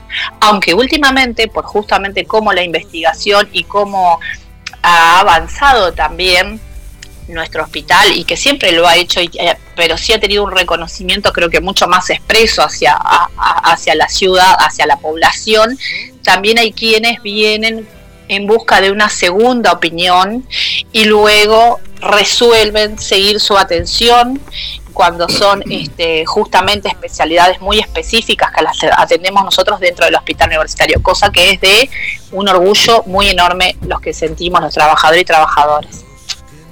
Sin duda, sin duda que sí. Bueno, eh, igual dentro de, todo hay todavía una cantidad de, aparatos tecnológicos y demás dentro del hospital que no están en funcionamiento porque por desde hace mucho tiempo, ¿no? Sí, sí, sí, por supuesto. Una, nosotros eh, últimamente hemos visto, bueno, que sí se ha dado las presentaciones del avance tecnológico que se viene haciendo en el hospital, que en realidad eh, tal vez eh, los que tenemos arraigados mucho lo que es el demo universitarios y las formas de trabajar en colectivo, es que todos los avances que, intentamos de que vengan siempre para el hospital, también los llevamos eh, colectivamente dentro de la universidad a la presentación hacia el Ejecutivo. En los últimos periodos se ha dado que, bueno, que se han presentado proyectos o programas prácticamente un poco en paralelo con lo que venimos trabajando en la universidad. Eh, nosotros somos parte también de, ese colectivo, de las comisiones de presupuesto de la universidad, de las comisiones que trabajamos en cuanto a la redistribución de criterios. De hecho, lo estamos haciendo y aún no hemos cerrado el año también y que seguramente la próxima tenga, semana tengamos un consejo directivo central este, en ese sentido. Eh, y bueno, y algunas de estas cuestiones es, queremos eso en el hospital pero a costa de qué lo queremos. Lo queremos con los recursos humanos que debemos de tenerlo, con los insumos que tenemos que tener. Hoy por hoy nos pasan compañeras y compañeros que en estos días que estamos dando la canasta, eh, que estamos eh, haciendo una devolución que también es parte de poder confraternizar con, con, aquellos que no siempre diariamente nos podemos cruzar dentro del hospital, nos trae nuestras preocupaciones, nos trae las preocupaciones propias del día a día y compañera, me falta leuco, compañera, me falta llave de tres vías, compañera, y a nosotros eso nos rechina, nos rechina muchísimo. Y son parte de las reivindicaciones que llevamos también ese ámbito de negociación bipartita. Porque estamos muy contentos, sí, vuelvo a repetir, porque tampoco queremos que se quede con una opinión eh, la sociedad de decir, bueno, pero no, sí, sí, por supuesto que queremos el mejor hospital, el, el, más iluminado, el, más limpio, el, con el mayor confort pero que tengamos también todas las herramientas y los insumos y la cantidad del personal que precisamos para dar esa mejor calidad en la atención a nuestros usuarios, nuestros usuarios. Y hoy por hoy eso eh, es parte de nuestras reivindicaciones. y es difícil sentarnos a veces a poder eh, discutir cuando algunas comisiones de cogobierno de las cuales nosotros tenemos representación y donde podemos pedir cuenta de cuáles son los gastos que se están haciendo en el hospital universitario y que por qué es que están faltando esos insumos en el hospital universitario, no podemos tener la respuesta. Claro, yo lo que te iba a decir, eh, eh, reflexionando acerca de todo esto que vos estás planteando, ¿no? Que uno se pone, por ejemplo, Villar dice en una nota, ¿no? Hemos destituido a varios funcionarios en dos años y medio haciendo esto no se gana amigos, pero si no se es capaz de tomar estas decisiones no se puede estar en este lugar. Vos hace un rato decías de que, y con justa razón, este, de que eh, los más vulnerables son los que hacen uso del hospital universitario, es verdad.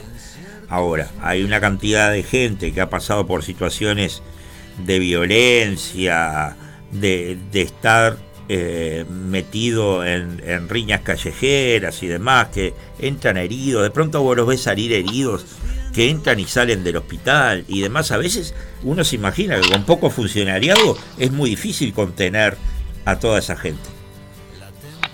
Es así, por ejemplo, el último proyecto que, se presentó que tiene que ver eh, con la salud mental, que lo toma también como propia la universidad y, que de alguna forma la liberación de, esos dineros para la concreción de este proyecto va a ser por intermedio de la universidad y, no destinar todo ese dinero al hospital y que, y que vaya fluyendo en realidad con un control universitario, ya que es multidisciplinario. Un poco está basado en eso.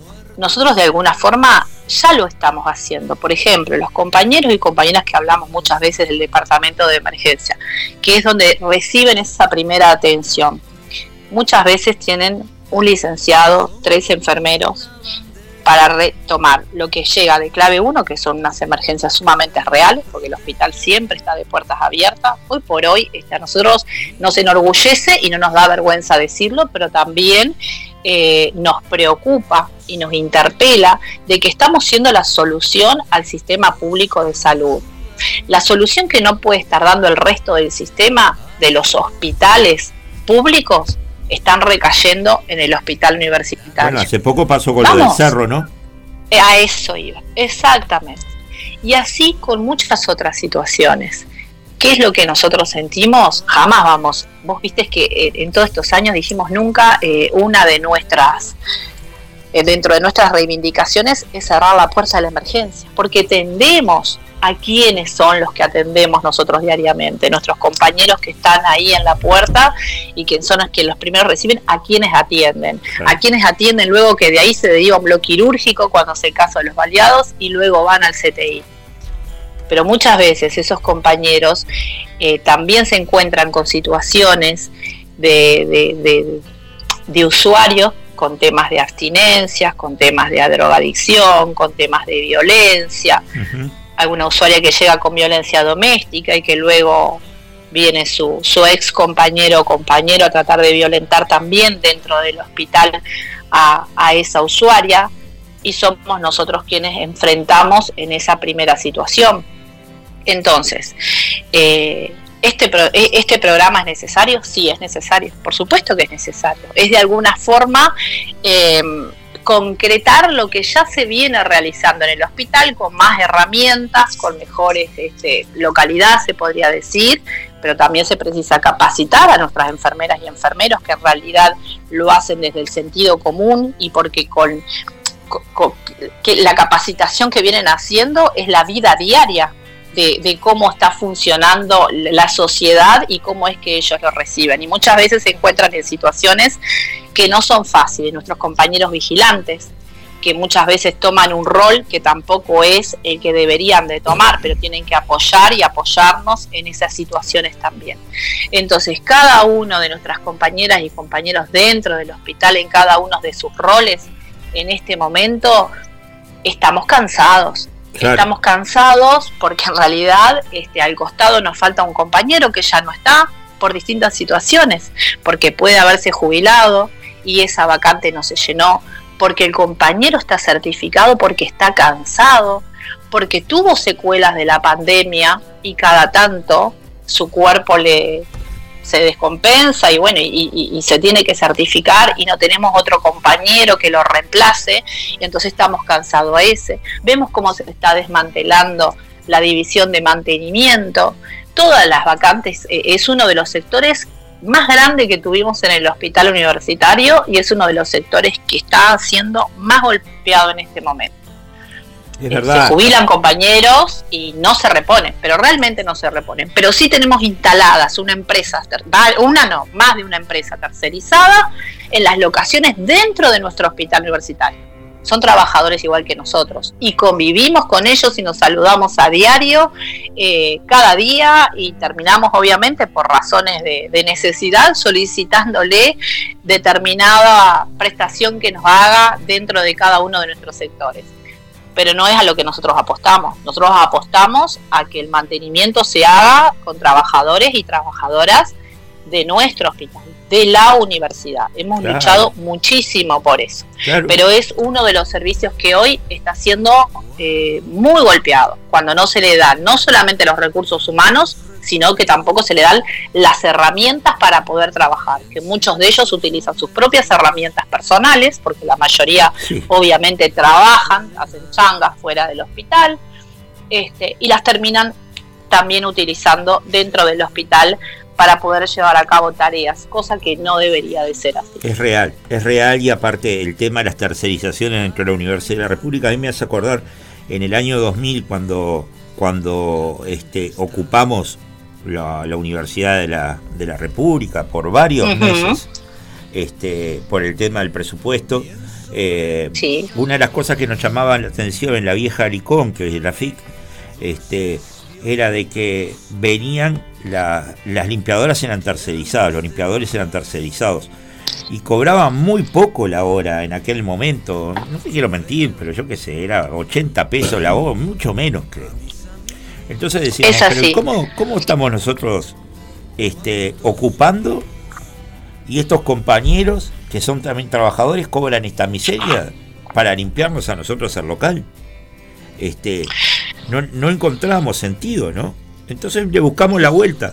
Nosotros fuimos los que limpiábamos el local, porque éramos los que estábamos ocupando, y los compañeros estos que, de limpieza tercerizada nos ayudaban a hacer la comida y comían con nosotros y todo lo demás, pero no los dejábamos trabajar. ¿Qué querés que te diga? Porque la verdad, para que ganaran esa miseria, ¿de qué clase de lucha estamos hablando? Es que es así, mira, eh, ahora que mencionás eso, hace un par de meses atrás en la comisión directiva se hace una presentación de, un estudio, una investigación que hace Vera, el licenciado Vera, en cuanto a una comparativa del costo de lo que salía cada funcionario de higiene ambiental, es decir, de servicios generales, cuál era el costo de la universidad.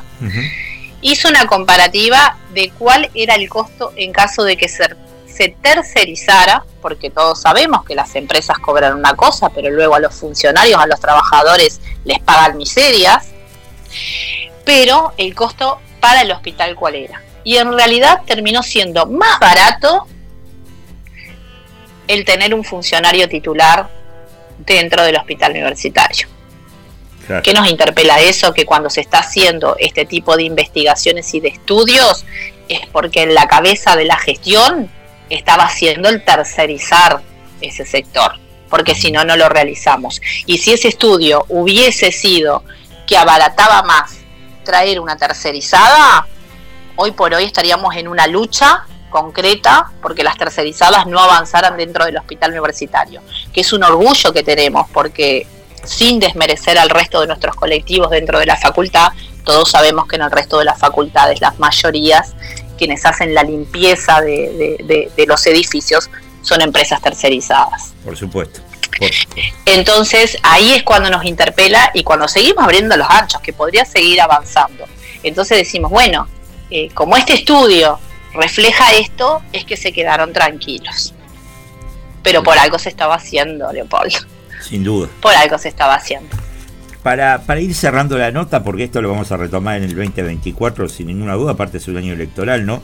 Y aparte, como bien dice Villar, para lo otro, en esta misma nota que estoy tomando de búsqueda fechada 11 de octubre del 2023, acá, acá nomás, ¿está? Este, para lo otro, el nuevo clínica, los 150 millones de pesos también son anuales. Esto es muy bueno para que comience a construirse en el 2024, aunque es necesario que el próximo gobierno piense en aportar 600 eh, millones eh, de, de pesos o de dólares. Es de, eh, en realidad todo lo que lleva a la refuncionalización son alrededor de 100 millones de dólares. 100 millones. Este, así es 100 millones de dólares. entonces son 600 millones de pesos. Este, exacto. y bueno, vamos a tener que seguir hablando de esto porque yo lo veo a Villar muy contento con el, con el gobierno republicano, el partido republicano multicolor, como se le quiera decir, ¿no? Este, dice, se bueno, un mensaje que se festeje el bicentenario de la constitución, constitución del 2030 con un nuevo hospital de clínica, que es algo que dijo el presidente Luis Lacalle Pou y nosotros tomamos. Esa sí es una de las preocupaciones que nosotros tenemos. Eh, recuerdo muy bien ese 23 de diciembre, sabes que también soy parte de la comisión directiva del Hospital de Clínicas, cuando este, un 23 de diciembre nos encontramos con el mensaje del presidente hablando del nuevo hospital universitario y ninguno de nosotros sabíamos de qué se estaba hablando. Eh, recuerdo de una reunión sumamente informal entre los distintos colectivos, los distintos órdenes eh, y con el decano que, estaba en ese momento, el doctor Martínez. Eh, porque obviamente la preocupación que se nos vino y, sabíamos por qué lado podía llegar a expandirse estas palabras y que hoy prácticamente se están concretando en una realidad. Algo que nos preocupa, por supuesto, es ese acercamiento que hay. Este, nosotros tenemos muchísimos reparos con este gobierno neoliberal más que reparo, es muy contradictoria a nuestra ideología y, a nuestra forma de concebir eh, una sociedad más justa y, cómo se está manejando eh, la economía. Entonces es algo que realmente nos preocupa, la cercanía del hospital universitario cuando deberíamos estar concentrados, unando fuerzas y peleando eh, en conjunto algunas decisiones que, que ha llevado a cabo este gobierno neoliberal para justamente con la universidad.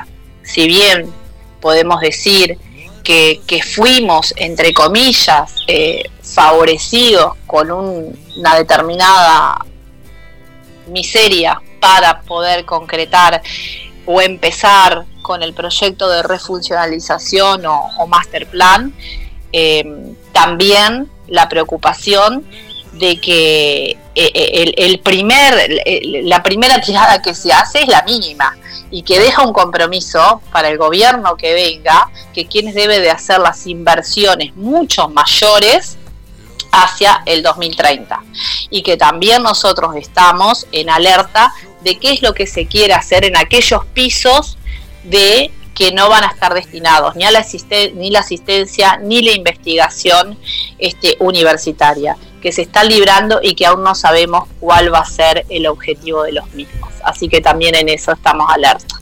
Vamos a seguir nosotros también desde la conspiración de los porteros, alertas a todo eso, atentos a, todos esos cambios y bueno, sin duda en continua comunicación con, ustedes para, para poner al día este, y blanco sobre negro la situación del el hospital universitario que están eh, caro para nosotros por lo menos y, tan importante para toda la ciudadanía. Te mando un fuerte abrazo, María María, y, sin duda nos vamos a seguir comunicando en el 2024 como en tantos años que desde que nos conocemos.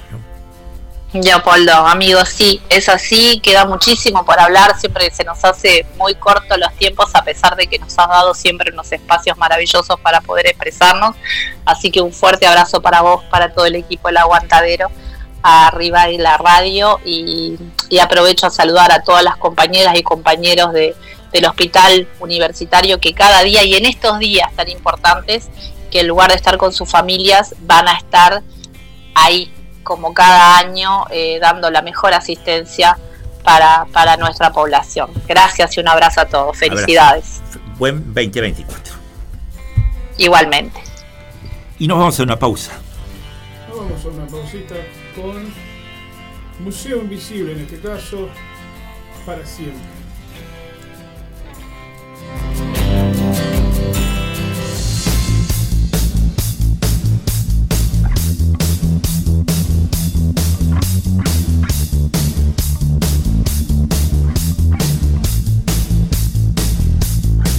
Que esa parte de la música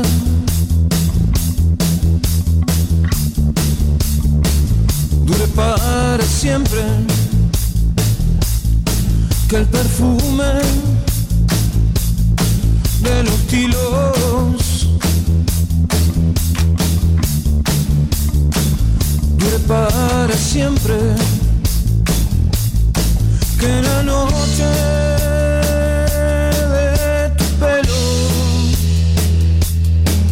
y la mirada antes del beso. Seguimos en vivo por Redondo. Y estamos en la conspiración de los porteros aquí en Radio El Aguantadero, como decía Martín, desde el pueblo Victoria, Montevideo, República Oriental del Uruguay. Ya estamos en comunicación con el colega Pablo Cohen, a quien le damos la bienvenida y le agradecemos la deferencia de habernos atendido en este día sábado, sobre todo manejando con la familia, este rumbo vaya a saber a dónde. Muy buenos días, Pablo.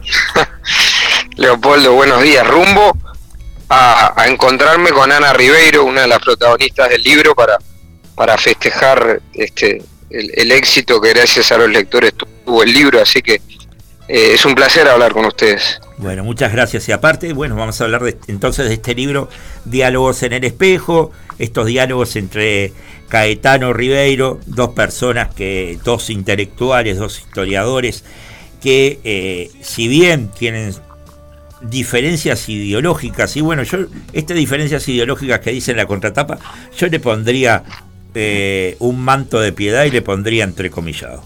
Este, después de leer el libro, creo que se van a dar cuenta de por qué, pero este, digamos que sí las tienen y que bueno, dice, dice la contratapa, nos invitan a pensar juntos y a combatir, a combatir toda grieta, ¿no? Pero me gustaría empezar con, con este prólogo que hace el doctor Nelson Castro, ¿no? Y en el cual eh, nos recuerda eh, alguna frase de, de Orwell, de, estamos hablando de George Orwell, sobre todo en, el libro, en el famoso libro 1984, ¿no? Quien controla el presente controla el pasado y quien controla el pasado controlará el mundo, dice, decía Orwell, ¿no? Este, y bueno, eh, Castro nos va llevando esto e incluso nos, nos llega a decir de que uno de los de las fracciones políticas de, de la Argentina que más ha utilizado esto ha sido el, el kirchnerismo, ¿no? Yo no tengo dudas de que es así. Este, ¿Vos cómo lo ves? Bueno, eh, son, son muchos temas. ¿Cómo veo cuál, cuál de esos temas? Que son no, todos es, muy interesantes. Es emparentamiento entre quien, quien controla el presente, controla el pasado y quien controla el pasado controlará el mundo. Eso uh -huh.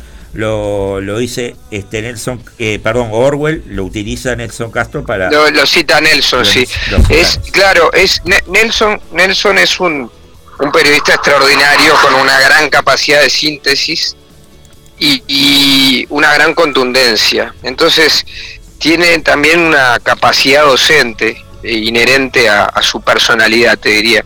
Entonces, claro, dentro del contexto del prólogo, que es un prólogo muy lindo, está esa, esa evocación que puede resultar exagerada, pero tiene ese, ese afán didáctico, ¿no? Y cuando tú hablas con Gerardo y con Ana, y el libro va avanzando y avanzando y avanzando, uh -huh. te das cuenta de que en buena medida esa frase de Orwell en ese libro magnífico que es literatura, no es historia, pero que sirve mucho para iluminar la historia, sí. bueno, esa frase tiene mucha vigencia. Sí, sí, bien, bien, bien remarcás. Es, si bien es una ficción, es una ficción que, si bien fue escrita en los 40, eh, 1984, ¿no? Y habla de de sobre todo el gobierno de Stalin, ¿no? Este, y, su persecución y su y su este el, tratar de, de, oprimir a, a, su pueblo, ¿no? Este es una visión también futurista, ¿no? Que, que, que nos acerca un poco a todo lo que es hoy las redes y demás, ¿no?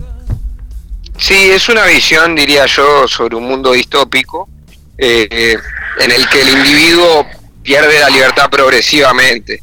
Y ese mundo distópico, que quizá pareciera en alguna época exagerado, hoy no, no parece tan exagerado a juzgar por la realidad. Sí, sin duda. Este, hay una hay una otra frase que, que utiliza Castro este, y, en la cual eh, dice de dónde, de dónde surge, ¿no? Pero que con otras palabras fue usada también por, por la dictadura uruguaya durante mucho tiempo, ¿no? Quien no recuerda su pasado está condenado a repetirlo. Por supuesto, por supuesto.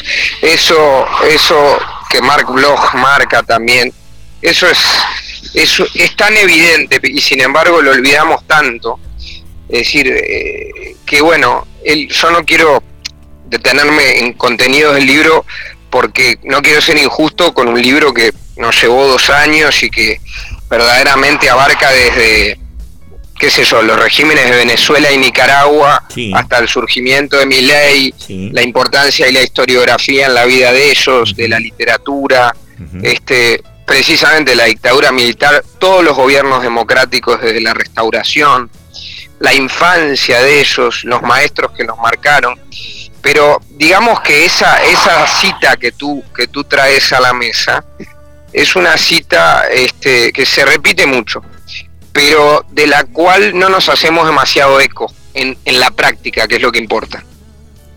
Bien, y entonces no adentrándonos tanto en el libro, ¿por qué no adentrarnos en la cocina? Vos te llevó dos años, o sea, empezaste en pandemia, este, ¿Cómo se fueron dando estos encuentros?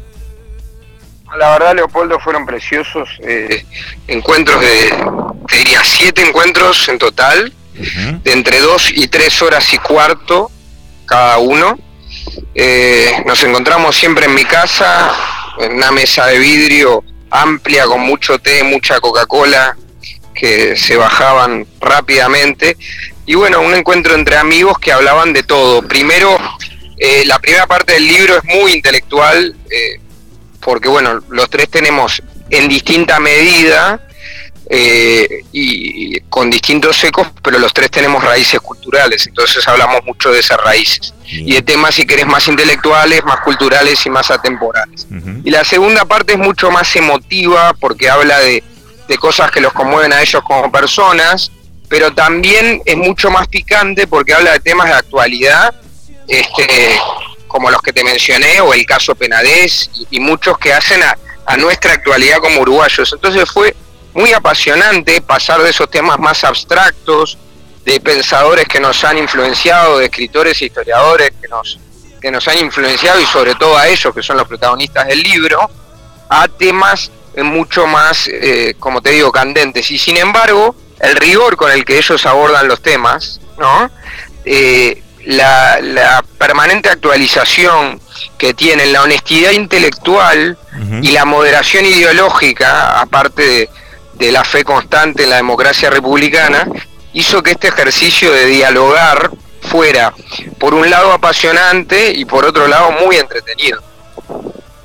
Sí, y aparte está eh, el recobrar el diálogo, ¿no? Sobre todo en, en tiempos como estos, ¿no? Bueno, vos sabés que ahora estamos en la entrevista. Toda entrevista requiere intimidad y la entrevista es un género. Es un género que a la gente le apasiona.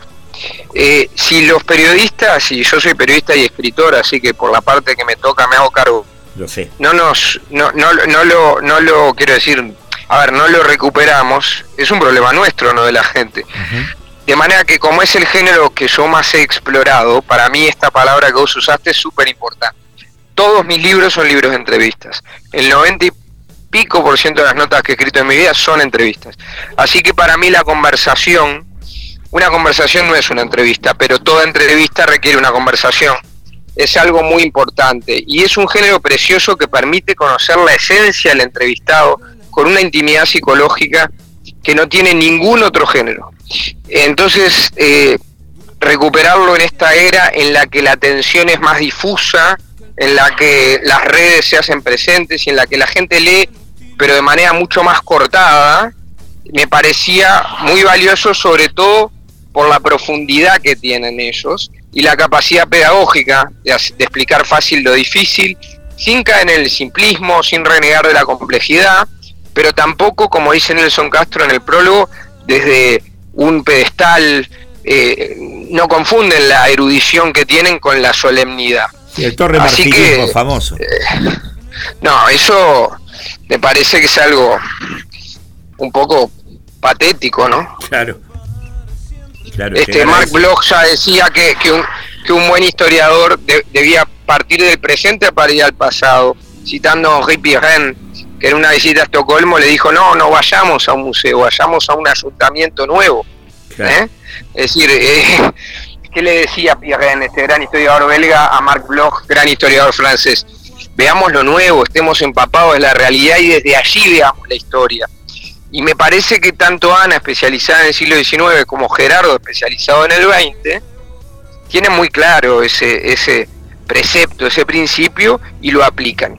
Y la gente que lee, esto es muy interesante, Leopoldo, vos lo habrás notado, la gente que lee el libro va a notar que el libro no se pisa con la, con la obra de ellos, que es una obra que yo respeto y admiro, sino que se complementa.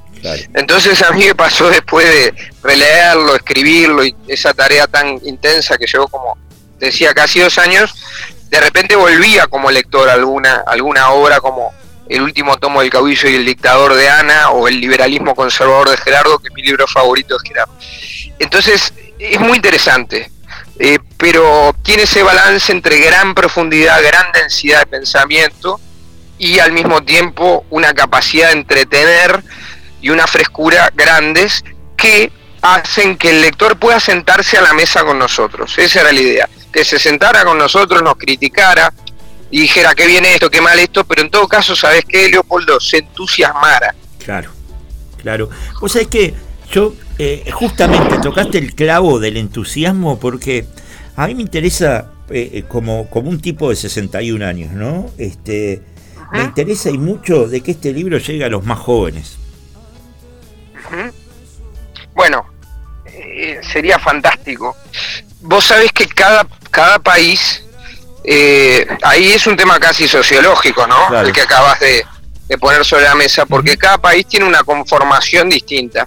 Nosotros no somos como Argentina o Estados Unidos, es decir, no somos un país joven y pujante, somos un país con pocos nacimientos, con estancamiento en ese sentido, entonces no es tan fácil, no es tan fácil. Incluso fíjate que redes sociales, las redes no son masivas, justamente porque no hay tantos jóvenes. Entonces, yo no sé si es fácil que este libro llegue a los jóvenes, seguramente sea difícil y basta ver la presentación en el Museo Nacional de Artes Visuales y el tipo de lectores que, que se nos han acercado con mucho entusiasmo. Ahora la primera edición está casi agotada y la segunda sale el 26 a la calle.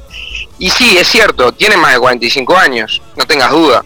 Eso pasa mucho. Ahora, ¿cómo se cambia? ¿Cómo se genera el entusiasmo en los jóvenes por la lectura? Yo no tengo una receta, pero te voy a contar lo que me pasó. A ver si te parece bien, en el liceo, que, me pare, que creo que es muy lindo y, y, bueno, este hace poco, viste que siempre están lo, lo, que Ana Ribeiro llama los viejos quejosos, ¿no? Todo tiempo pasado fue mejor, porque ahora, porque ahora, no, los tiempos cambian, no es que todo sea peor. Entonces una maestra entendió muy bien eso, que yo tuve en primero de liceo, ¿Y qué hizo? Idioma español, Maureen Cummins, si nos está escuchando le mando un beso enorme.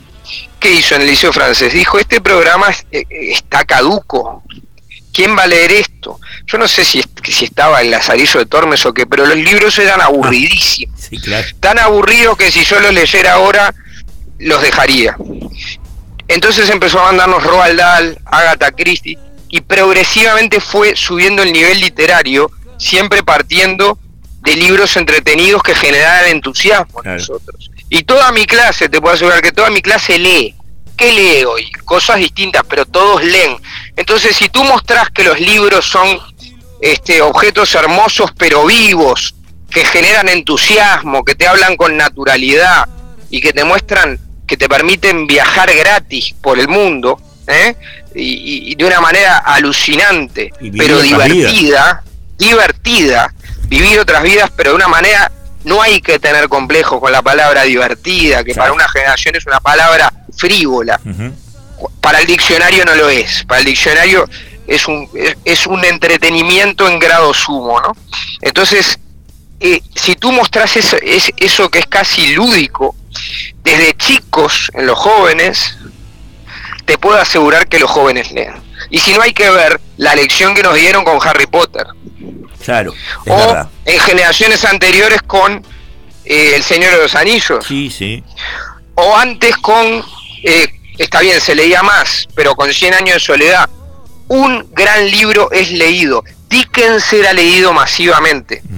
Eh, y si tú entusiasmas a la gente y le mostrás desde chicos a, a- a- a los, a los niños que los libros eh, pueden cambiarles la vida y divertirlos, entonces ahí pueden llegar a este libro y entusiasmarse. Ahora, si lo primero que haces es darles este libro, seguramente les parezca que es muy denso. Entonces, no es un tema de los chicos, es un tema de formación eh, muy complejo en el cual eh, no hay que juzgarlos tanto y hay que tratar de entusiasmarlos, me parece a mí. Está bien, pero vos sabés que yo hablé, yo hablé este, de jóvenes, ¿no? De jóvenes porque, por dos cosas. Primero, una de las cosas que vos remarcás y que en la realidad estamos, más allá de que ten- tengamos viejos quejosos, ¿no? O, o los famosos viejos vinagres, como le llamaba Luca en sumo, ¿no? Este, nosotros somos un país de viejos. Y lo peor Claro, que tenemos exacto. es que todavía nuestros jóvenes se nos suicidan, que tampoco le pasa por el costado este libro, ¿no? Este, eh, ese, esa es otra de, de las pandemias que estamos teniendo en el Uruguay hace mucho tiempo, ¿no? Con, con altas cifras.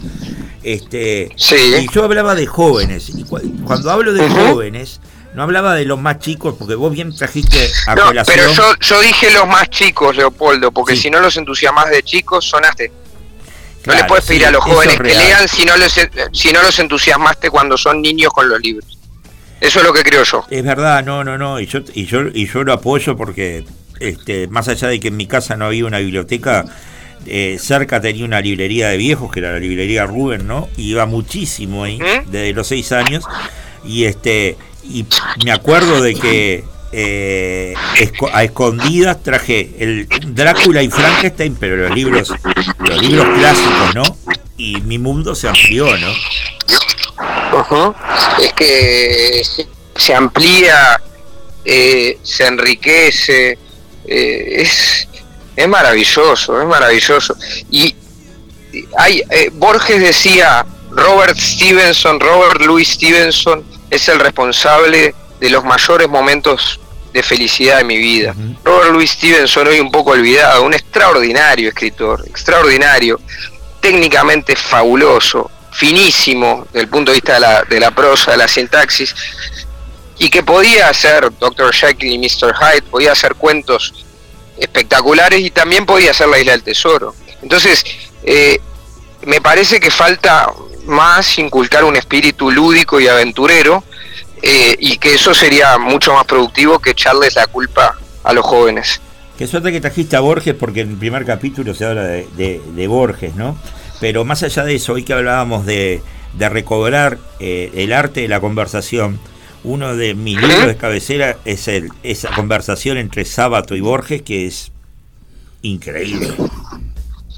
Extraordinaria. Eh, yo tuve muy presente durante el proceso de creación de este libro eh, un libro que les recomiendo a todos que se llama Pensar el siglo XX de los historiadores Timothy Snyder, americano, y Tony Shutt, británico, eh, que ya estaba con ELA, por lo tanto no podía escribir. Y la verdad es que es increíble. eh, o los libros de entrevistas de María Targilio y Oriana Falacci. Eh, la conversación también puede ser apasionante y también puede enriquecerte mucho. Además vos participás porque te entusiasmas mucho leyendo una conversación. sos parte activa de la conversación, y cuando se plasma en un libro como Diálogos en Espejo, en realidad es una entrevista periodística con muchos aspectos literarios que tienen sus propias reglas, no me quiero poner muy técnico, pero eh, sin duda que es algo que, que, puede apasionar al lector. Es decir, y, y, y, hay muchas pruebas de eso, muchísimas pruebas de eso. Y sabes que otra cosa que le agradezco a este libro, entre muchas, ¿no? Es este, este pequeño, esta pequeña intervención de Ana Ribeiro acerca de cuál es el papel de los intelectuales. Dice Ana Ribeiro, y lo voy a decir textual. Voy a retomar la metáfora de Gerardo, la de aferrarse al mástil, la de Ulises, hay que aferrarse al mástil, hay que ponerle cera en el oído a los marineros, pero Ulises tiene que escuchar. Esto es, tengo que impedir que quienes puedan ser débiles escuchen esto y la sirena del embauque, pero yo debo escuchar. Ese es el papel de los intelectuales. Me pareció maravilloso esto. Bueno, ahí tenés a la gran docente, pero sobre todo a la persona que hace bromas con que es vieja, cuando no lo es, porque su, su espíritu, su cuerpo y su corazón son jóvenes. Entonces, mira, eh, haciendo prensa en estos días, Leopoldo, uh -huh. ahora que estoy, este, paré para esta entrevista que la verdad me da mucho gusto y, y estoy yendo a encontrarme con ella. Eh, vos no sabés qué lindo fue, también con Gerardo, pero eh, son, digamos, públicos distintos, entre comillas, en cuanto a, a, a, al tipo de docencia que hace cada uno claro. y los dos son extraordinarios. Pero entonces me, me, encontraba, como, como enseñó comunicación también, obviamente, y profesora emérita de la Católica, estuvo en el IPA, etcétera, bueno, uh -huh. doctora en historia, no vamos a descubrir ahora Ana, pero lo que me gustó fue que un montón de, de, de chicos eh, de los medios decían profesora, profesora, y le decían usted y profesora y le dan un abrazo porque un profesor se hace querer y no marca esa distancia artificial, vertical, antigua con el alumno, sino que lo entusiasma y básicamente lo, lo ayuda a descubrir nuevos mundos, a descubrirse a sí mismo, a desarrollar eh, aptitudes. Y bueno, de eso se trata la docencia. Entonces, esa capacidad docente fue un valor agregado del libro, igual que lo fue la amistad profunda que tienen esos dos igual que lo fue la cultura que tienen y la erudición que tienen. O sea que fueron todos elementos que hicieron que el libro eh, tuviera el resultado que tiene. Y lo puedo decir así porque como son méritos de ellos, no míos, no me siento este soberbio porque la verdad es que son ellos los que tienen el mérito de eso. Bueno, no todo. Digamos que vos como observador, yo te envidio haber sido observador de más allá de tus preguntas para, para este como de tipo disparador, digo, el, el haber estado ahí de observador en todos estos encuentros bueno. debe haber sido increíble, ¿no? No, sí, en realidad yo dirigí los encuentros y escribí el libro, hice no sé cuántas preguntas, eh, porque era mi deber, ¿no? Claro. Era mi trabajo. Eh, hubiera sido irresponsable que solo fuera observador, te quiero decir y que tirara temas para que hablaran. No es ese mi papel, mi papel es ser escritor y ser periodista y entonces no, no. hacerles preguntas fuertes y después y la repreguntas y etcétera. Pero, pero desde el punto de vista de, de, de, lo que tú decís que es muy interesante, que es el goce de estar ahí, escucharlos, eh, verlos interactuar, ver los códigos de, comp de, complicidad y de amistad según los cuales eh, está todo bien, aunque discutan, desde ese punto de vista fue maravilloso. Uh -huh. Este fue, fue maravilloso, la verdad, divino, divino, divino. Sin duda, sin duda que sí.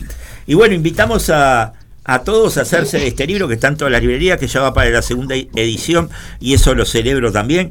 Que vuelvo a repetir, ojalá llegue a los jóvenes, aunque sea en el ámbito universitario, como, como, como libro de, de, de la bibliografía este, específica de, de algunas materias, ¿no? Y este y que acompaña otro libro también de recién editado de Planeta que es un libro bastante extenso con una cantidad articulado de este Caetano, ¿no? Que también es Claro. Ese libro y perdón por el ruido, pero no. si bien estoy aislado, acá pasan autos, una Sin cosa, duda. estoy en medio de, de la nada. Ese libro de Caetano de la editorial Planeta es un libro complementario y distinto respecto de este, muy, muy recomendable, no porque tenga el prólogo de mi libro Todo un país detrás, sino porque es buenísimo, es un gran libro. Eh, y como te decía antes, los libros de Ana son súper complementarios de este. Este yo sé que en ámbitos universitarios ha generado entusiasmo, eso me gusta, porque son jóvenes, es decir, no son chicos, entonces eh, ahí está lo que vos marcabas, de que sería bueno que los jóvenes lo leyeran. Y yo estoy muy contento, no tengo ninguna queja, estoy súper contento con la generosidad de siempre de mis lectores eh, respecto de este libro, eh, en el cual, como digo siempre, los efectos son míos y los méritos son del entrevistado. Así que estamos muy contentos de, de cómo nos ha ido, de que ya vaya a la segunda edición, muy agradecido también a la editorial Planeta, desde Amir y Claudia Garín, pasando por una persona y un editor exquisito como Leonardo Cabrera, uh Campi, todos han sido fantásticos, pero sobre todo los lectores, Leopoldo, que es a quienes nos debemos, y ha sido un placer hablar con vos por intermedio Igual. de vos con, con tu gente y les deseo a todos una muy feliz Navidad. Igual para ti y para tu familia, y bueno, decirte que entre otros de mis libros en la biblioteca se habla Julio, ¿no? que me, me encantó. Ah, gracias. Mira, me gusta mucho lo que decís, pero no por el elogio, te voy a decir por qué. Porque el otro día me hizo una pregunta muy interesante en, en uno de, los magazines de la televisión, eh, que me hizo pensar, porque uno no, no, va como un robot, uno contesta lo que le pregunta, claro. como en esta entrevista tan linda que tú me hiciste. Y me preguntaron, ¿a qué libro tuyo se parece este, por lo menos desde el punto de vista formal? Entonces yo contesté, no necesariamente el contenido, no necesariamente en el espíritu, pero sí en, en algunas cuestiones técnicas y en lo que me provocó a mí desde el punto de vista de las sensaciones y del placer de la escritura, habla Julio, el libro de entrevistas al presidente Sanguinetti. Así que yo veo un paralelismo claro entre los dos libros, por eso este, me gustó mucho este comentario que hiciste. Bueno, muchas gracias. Te mando un fuerte abrazo y sin duda el 2024 como colegas nos va a volver a cruzar porque se viene un año electoral y con mucha movida. sin duda, si Dios quiere, les mando un gran abrazo a todos. Muchas gracias. Muy buen fin de semana. Nos vamos a una pausa. Vamos a una pausa. En este caso nos vamos con... Eh, ¿Qué te dije yo que íbamos a escuchar ahora? No sé. Dígamelo usted. Vamos a escuchar los cascarudos. Los cascarudos. Sonríe.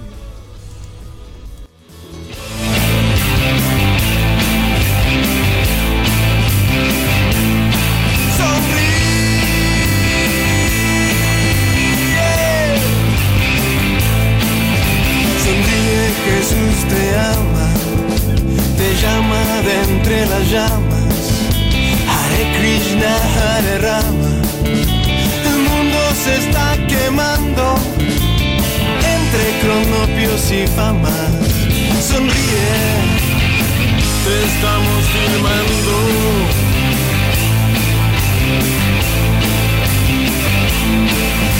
Sonríe que no hay problema. Aquí quemas o te queman. No hay otra oportunidad. El mundo se está acabando por nuestra seguridad. Sonríe, te estamos filmando. Tu sonrisa, ya la la, muestra la felicidad. Sonríe.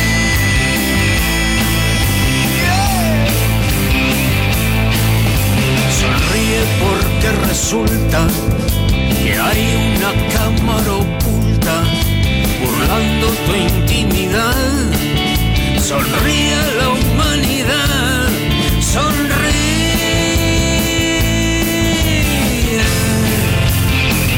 Están filmando. La sonrisa, ya la la, muestra la felicidad.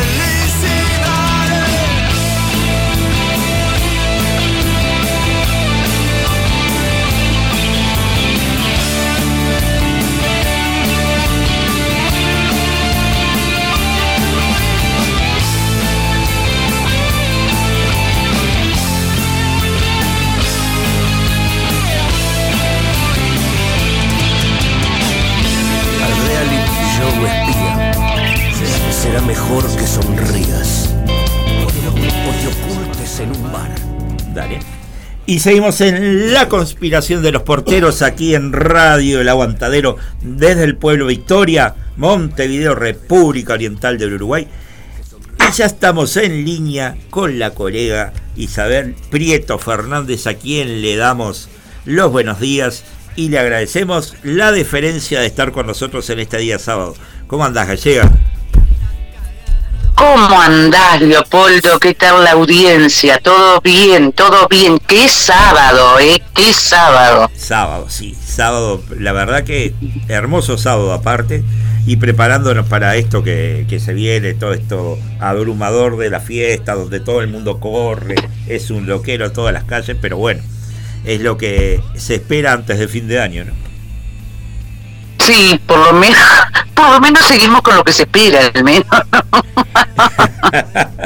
y bueno, y tenemos este una excusa para para este reencuentro que es este la publicación de este libro, La insurrección de la inocencia, este publicado por Tuquets, que aparte eh, es Planeta eh, Editora quien, quien nos los hace llegar. Y bueno, este, esta segunda novela que nos acerca a, a la vida de otra colega, Amalia Gutiérrez. Es cierto, es cierto, es la segunda novela en la que Amalia Gutiérrez nos cuenta por dónde va su vida y, y sus investigaciones. Y bueno, decirles al público este, que todavía no se ha hecho de la primera novela que Identidades en Juego todavía se puede conseguir, ¿no? Todavía se puede conseguir, pero tú sabes que, mira, qué curioso, ¿no? Porque justo estaba eh, recibiendo el mensaje de una persona, de una amiga de mi hija, donde me decía que estaba agotado en librerías, que lo había... Y yo, de identidades en juego, yo puedo acercar, no sé si se comunican contigo, porque algunos ejemplares tengo de identidades, ¿está claro? tengo algunos ejemplares que, que digo que no tengo problema en, en hacerlo llegar. De hecho, a la amiga de mi hija le dije, decirle que se lo vendo yo porque eh, la gente quizá no sepa, pero las editoriales a los autores nos dan unos pocos ejemplares. En este caso, Planeta da muy poquititos, yo tengo un familión, pero rumbo daba un poco más. Y entonces yo me, me, quedé con algunos ejemplares que no tengo, por supuesto que ningún inconveniente en hacerlo llegar.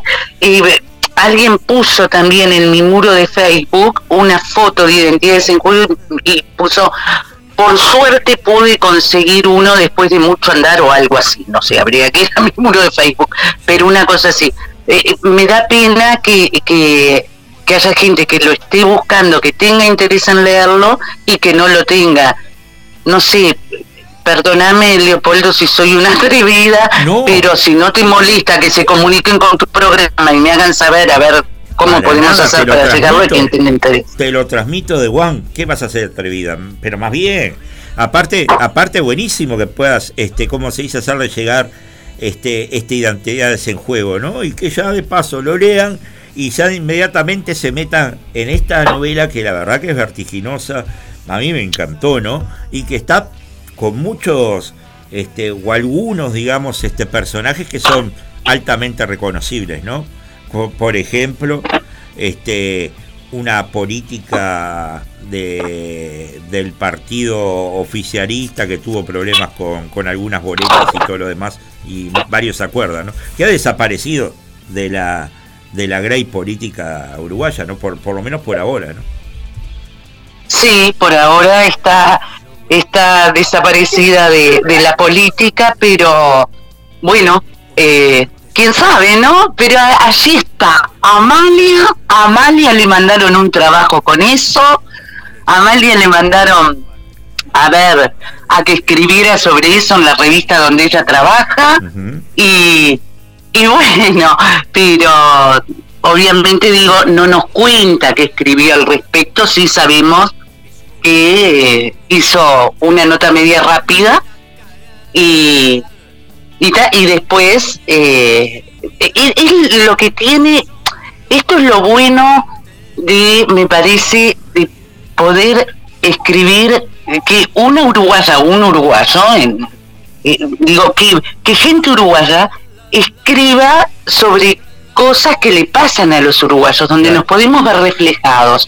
Porque en el tema este de la ficción de, novela negra que hago yo, eh, hay muchos autores extranjeros que están buenísimos.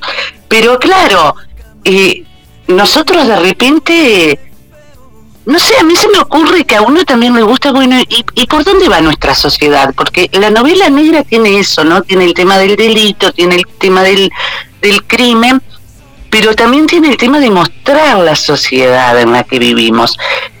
y está bueno que, que, que otros compatriotas y no compatriotas nos lean y que vean por dónde transcurre esta sociedad, al menos desde los ojos de Amalia Gutiérrez en este caso, que es una periodista, que es una trabajadora, por lo tanto, porque hay veces que la gente, yo recuerdo cuando mis hijas eran chicas, me decían, una de, de mis hijas, Valentina, un día dice, cada vez que digo que mis padres son periodistas, me miran en la escuela como si como si les dijeran que son astronautas siempre quedo eso porque claro ahora es más común pero pensemos que uno peina muchas canas eh, y antes no era tan común gracias, gracias, pero antes no era tan tan común, ¿no?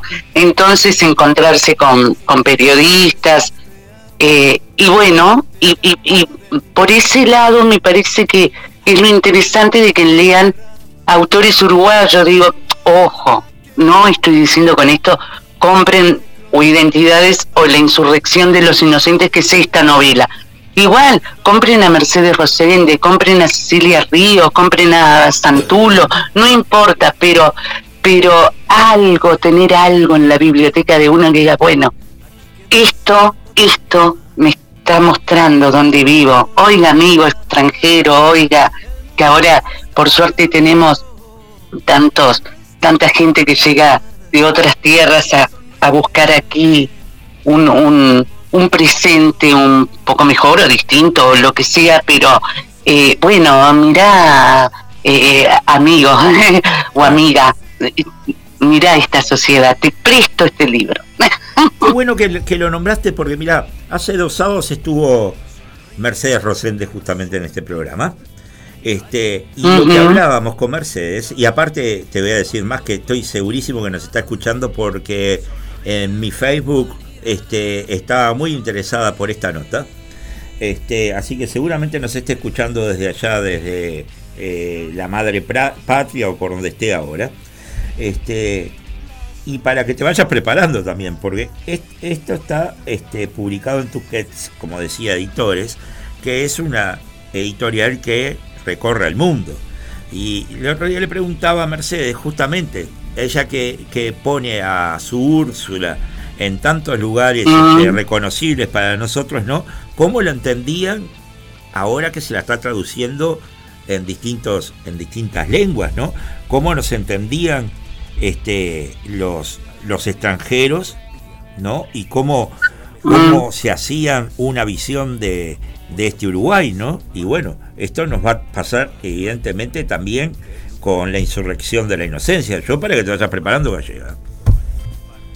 Y, y, no sé, podría ser que pase, podría ser, eh, ojalá, ¿no? Que pase, digo, eh, supongo que que eso me daría alegría, creo, pero, pero yo por ahora eh, sigo acá, eh, a quien quiera de aquí, y, y bueno, no sé, tú sabes que ahora tú me decías lo que le pasaba a Mercedes, que, que es algo maravilloso y que seguramente la tenés recopada, y, y, y me acordaba, bueno, nosotros tenemos a Mujica, por ejemplo, en su forma de hablar, que fue presidente de la República, y cuántas veces nos preguntábamos, no, ay, ¿cómo será traducir a este hombre? Porque él daba, él daba conferencias internacionales y creo que no había uruguayo o uruguaya que no, que no se matara de la risa, ¿no? Con sus, con sus dichos y sus cosas,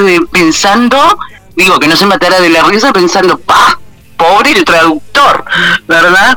Eh, eh, pero, pero sí, digo, quizá pase, quizá no pase. Eh, lo que tú me decís, yo por ahora, yo, obviamente que si publico, o si me publican es porque la presenté y porque me interesaba publicar y no voy a, decir algo tan, no sé cómo decir, yo escribo para mí, no, yo escribo para los lectores. Sí me da placer escribir, eso sí, o sea, yo siento placer cuando escribo, me gusta hacerlo, me encanta escribir sobre ese mundo que está en mi cabeza me encanta sacar el mundo ese hacia afuera y, y hacerlo palpable, diríamos, que sea algo así. Eh, yo, eh, yo no creo en la ficción quizá como algo ficticio. O sea, es realmente Amalia existe, como creo que Úrsula, creada por, por Mercedes, existe. Son personajes que existen, que están, que caminan, que, que viven como cualquiera de nosotros. Nosotros capaz que somos una ficción. ¿Quién te diga? ¿Qué sabemos que somos? Y bueno, y, y, ellos también, ellos existen. Entonces, eh, a mí me copa eso, me gusta mucho escribirlos. Eh, escribir a Amalia, escribir a Ver por dónde andan, eh, mostrarle a la gente, que la gente lo pueda leer y pueda también saber de sus, de sus vidas y verlas. Entonces, verlas entre comillas o sin las comillas. Eh, entonces, bueno, digo, si se da que se traduzca en algún momento, que alguien me ofreciera eso, bárbaro, genial. Si no se da, ellos viven igual. Ah, totalmente, totalmente. Ellos, viven igual, totalmente indiferentes a las leyes del mercado. Eso es lo bueno que tienen. claro, ellos viven totalmente indiferentes a las leyes del mercado. Sin duda. Me gustó, me gustó eso de que eh, Amalia o Úrsula, Esteban pueden estar caminando en este momento por ahí, que nosotros seamos las ficciones, ¿no? Es muy Matrix eso. Es, es verdad, es verdad que Matrix, pero lo creo de verdad, ¿eh? Y yo también, eh, me eh, encantó. Sí. bueno, te lo presto. Dale, me encantó, me encantó. Y bueno, esta, esta historia, de esta segunda esta historia de Amalia, que puede ser la primera, no importa, este, no, no nace después de que, de que terminó Identidades en Juego, eh, eh, estoy hablando acerca de la creación de la cocina de esta la insurrección de la inocencia, ¿no? Sino que por lo menos el principio de la insurrección de la inocencia empezó ya hace unos años.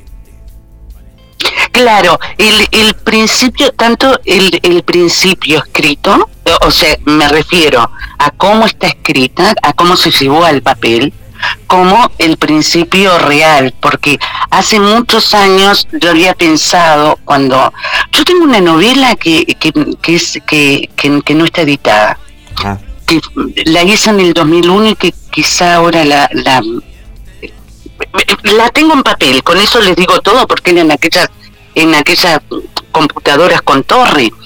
y, y, y, había una computadora y se me perdió todo en un no sé qué, pero menos mal que la tenía impresa y nunca la presenté a ningún lado. Eh, esa fue en realidad mi primera novela.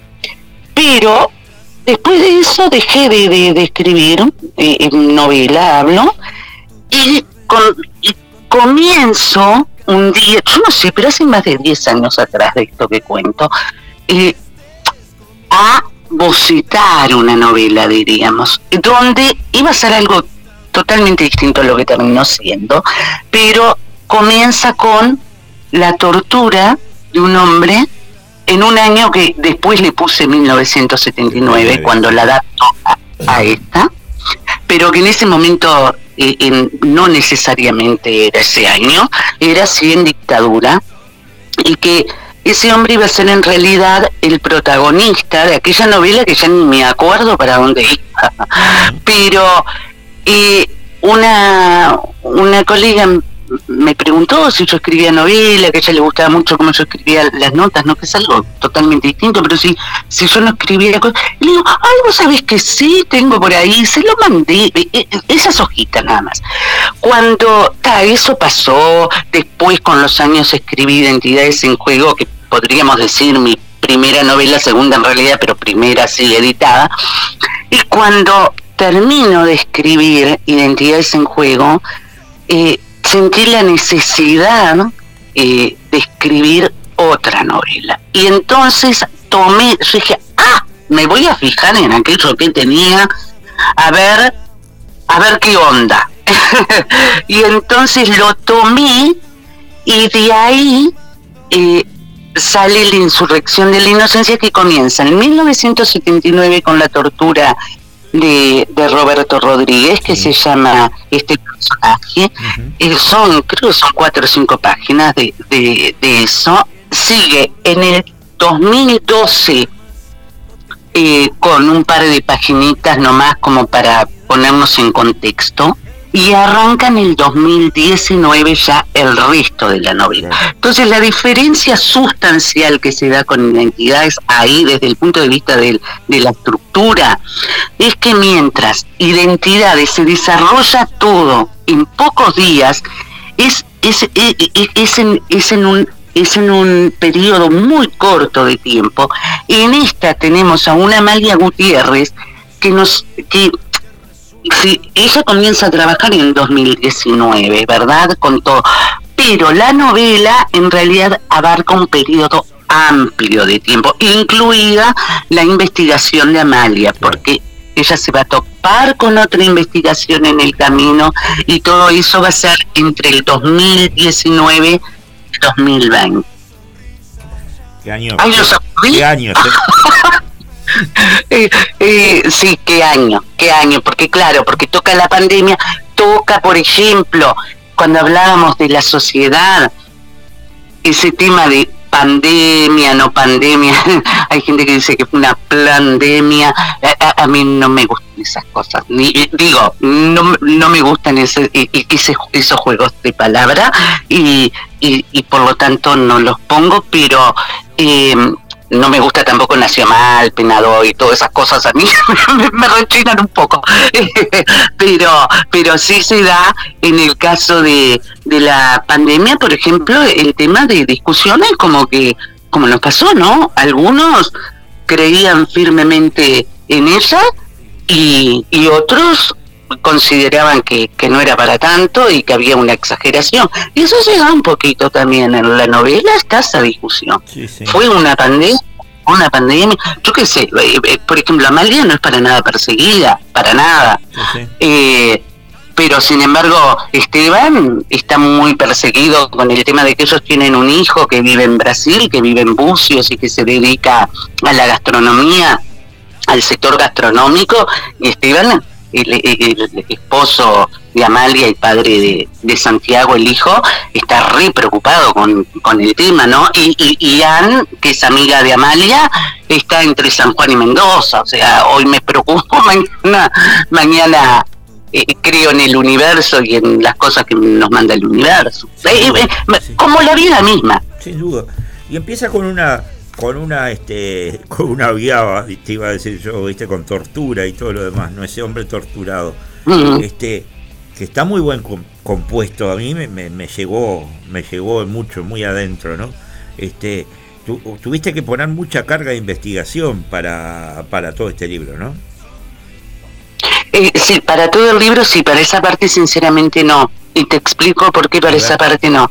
esa parte fue muy sentida por mí también eh, porque eh, eh, es parte de lo que uno ha leído a lo largo de la vida, ¿no? De, de, toda y, y, no solo en libros, sino también en prensa y todo eso. Cuando, bueno, cuando la dictadura, más o menos quienes vivimos en dictadura sabíamos que se torturaba. En, en mi casa, yo, yo era chica, eh, pero en mi casa los sábados a las 9 de la noche se encerraban todos en un cuarto a escuchar Radio Moscú porque a las 9 de la noche era cuando se hablaba de la situación en Uruguay.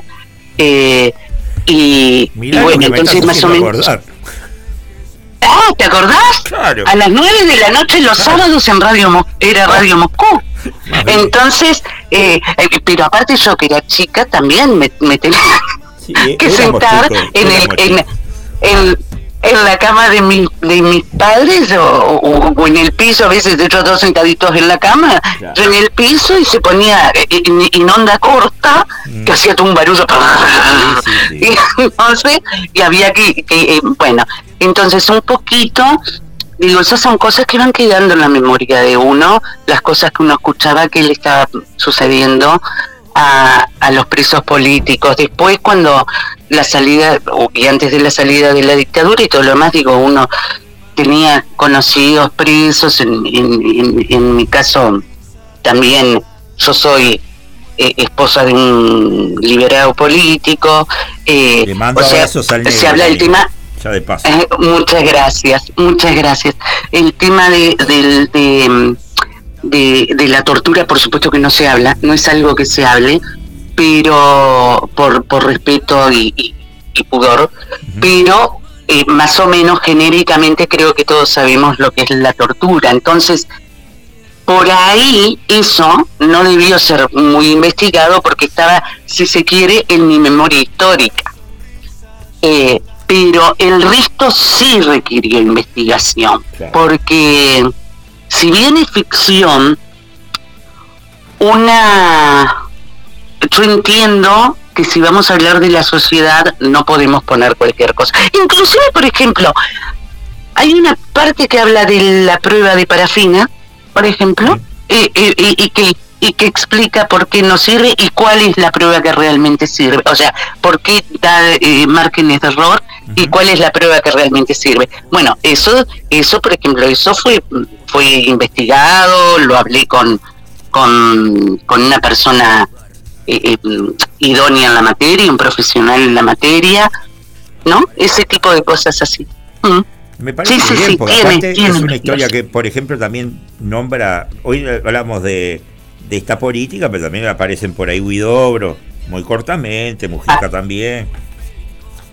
Sí, aparecen, aparecen. Eh, eh sí, Mujica eh, eh, aparece porque, claro, recordemos que hay y que ya que hay un preso que fue o que es del MLN. No sé nunca cómo, cómo catalogar si, si se eso se fue. Creo que que el, integrante del MLN, más allá de que sea orgánico o no, siempre se siente un tupamaro, ¿no? Entonces, por ahí, eh, a no ser que la vida lo lleve a, a, a otros, por, por otro rumbo político, ¿no? Que también es válido. Pero digo, cuando, cuando queda de izquierda, por decirlo de alguna forma, siempre suele sentirse tupamaro toda su vida. Eh, entonces, bueno, por ahí hay un tupamaro que está preso eh, y y bueno, y entonces es normal que surjan que surjan eh, eh, esas personas como como Mujica y, y Fernández Huidobro que, que, bueno que son muy conocidos por todos claro, claro. y y después eh, pero también surge Sandino Núñez en algún momento se le nombra o sea hay como ahí como un bueno lo que veníamos diciendo, ¿no? Como una muestra de lo que somos. Sin duda, sin duda que sí, es así, Isabel, este, y, bueno, eh, a decirle a todo el mundo que se hagan de esta insurrección de la, todo el mundo uruguayo por ahora, porque después estoy segurísimo que va a salir por ahí, pero este, eh, la insurrección de la inocencia, eh, que lo encuentran en todas las librerías. ¿Sabes lo que me pasa cuando decís que va a salir por ahí y que ya me lo han dicho no no no periodistas aclaro porque no no es que no, no estoy diciendo eh, pero sí gente que, que me dice pa la verdad hasta ahora he tenido buenas críticas que conozco y, y que me dicen pa qué bueno que esto saliera por ahí o terminar en una serial o una serie o esto o lo otro. Cosas muy lindas y que la gente siempre le decía a uno todo lo mejor y que creo que muchas veces hasta le ponen ganas porque sea todo lo mejor. Pero cuando tú decís eso, a mí me pasa que se me hace así como como que el estómago se me, se me aprieta un poquito. Bueno, no es mi intención. Y, porque, porque, no, pero te explico por qué. Porque no quiero tampoco yo que sea la mía. Entonces, viste que a veces uno lucha contra las, a veces no, uno debe luchar contra las vanidades y contra, entonces, no quiero, a, a mí se me estruja un poquito el estómago porque me niego a querer eh, que las me niego a querer más de lo que tengo y quiero ser muy feliz con lo que tengo. Si se den las cosas, que se den, que fluyan, como dicen, como dicen por ahí, que fluyan. Eh, pero si no, yo agradezco mucho, mucho, muchísimo. Yo sé, Isabel, lo sé, y sé lo agradecida que sos, este, porque aparte eh, la vida nos unió en un momento, lo voy a nombrar, en un momento este, eh, complicado para vos que fue este, aquel atentado que sufriste hace unos cuantos años, este, cuando, cuando bueno, nos, nos, encontramos por primera vez allá en la 1410, estamos hablando del año 2017, ¿no? Ya una cantidad de años, pero que, que para mí todavía está, está vigente, ¿no? Este, porque cuando atentan contra un colega, este, y después de los, los informes CAINFO que cada vez hablan más y más de, no de atentados, pero sí de de situaciones este, en las que se va contra los colegas, este, la verdad que, que me preocupa y me sigue preocupando. ¿no? Sí, sí, la verdad que es muy preocupante esa situación, sobre todo digo el hecho de que me parece que, claro, es como todo, es el poder, ¿no? Y al poder le molesta cuando, cuando vos eh, trabajas en contra de la dirección que, él quiere que, tú tomes, que el poder quiere que tomes. Y el, deber de un periodista es mostrar lo que está, lo que tenga que mostrar. Eh, y, y bueno, y si al poder le molesta, muchas veces uno pone la libertad en juego, la vida de uno en juego, porque hay gente muy mala. Eh, eh, en una parte de la novela alguien dice, parafraseando a Kafka, es parafraseándolo, dice, no creas que para el malo puedes tener secretos. y, y, bueno, y cuando el malo eh, actúa, actúa como lo que es, como la miseria que es. Totalmente. Y bueno, y por eso te pasan esas cosas a los periodistas. Porque, porque sos el medio para que llegue lo que sos el medio para que lleguen las cosas buenas. Vamos, vamos a empezar por ahí, porque la verdad que estamos llenos de cosas buenas. Eh, eh, digo, hay cosas muy lindas. Pero también sos el medio para que lleguen las cosas, las corrupciones, todo, ¿no? Las cosas embromadas. Y, y las cosas embromadas no, no las hace el que el que saca comida de un contenedor, mi amigo. Totalmente. Ni el que ni siquiera te diría, ni siquiera te diría que las hace por lo general o las hace de distinta forma o no las hace el que va a comprar eh, un del pobre o la pobre desgraciada que cayó en, el narcomenudeo, ¿no? O sea, todavía que se llame Donna Summer, encima, pobre mujer. pobre mujer, te das cuenta vos. Entonces, bueno, está. Isabel, quiero agradecerte que hayas estado acá en la conspiración de los porteros, este, presentando tu, libro La insurrección de la inocencia y prometo, prometo que para la próxima entrevista no te voy a hacer este, estrujar el, el estómago. Ay, muchas gracias, muchas gracias. Mira que fue dicho, fue sentido lo que te dije, porque de verdad que me pasa esas cositas, pero ya, ya te digo, no quiero, no quiero dar paso a la vanidad, no quiero que entre en mi ser, adentro de mi cuerpo, en esas cuestiones que sentimos la vanidad. No quiero, le quiero poner así, cerrarle las puertas totalmente, que sea lo que tenga que ser. Vanidad, no. no. Y lo, comparto, y lo comparto y vos sabés lo que te quiero, así que este sí, claro que, todo va desde el corazón. Un abrazo grande, Leopoldo, y un abrazo enorme a esa audiencia de Pueblo Victoria. Eh, yo viví en Pueblo Victoria, ¿eh? ¿En dónde? En la calle, en la calle Conciliación. bueno, está pegado a la que sería. Bueno, yo estaba pegado a la que sería Katy. Mira. Ah, que ya de paso le hice propaganda. pero, pero estaba, estaba pegado ahí por conciliación. Sí, eh, eh, viene ahí enfrente del cementerio que, ¿cómo era? Eh, de tanto vivir frente al cementerio, no le tengo miedo a las muertes ni a sus misterios, algo así. Eh, eh, un lindo lugar, un lindo lugar, una linda barriada. Y bueno, un abrazo grandote entonces para los ex vecinos y para los vecinos.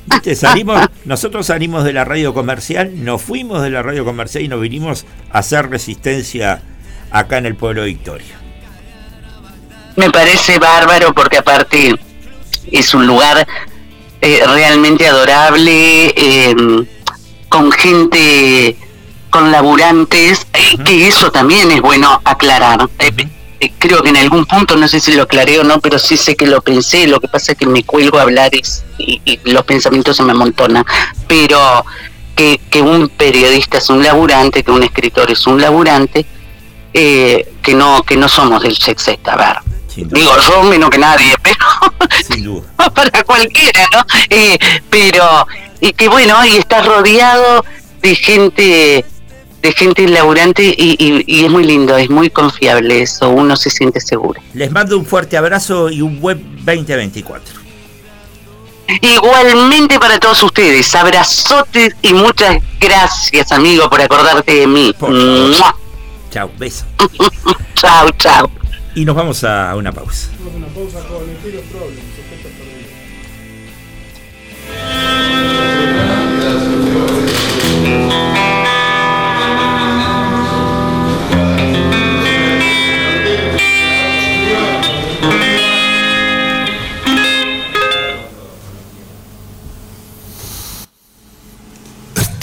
perdida se hizo la noche, la vio cuando entraba al gará.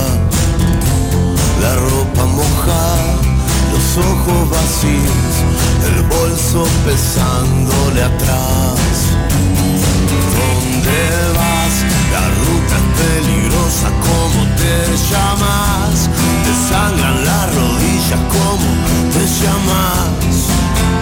No sé, no sé pasar, pasar, hoy poder dormir acá.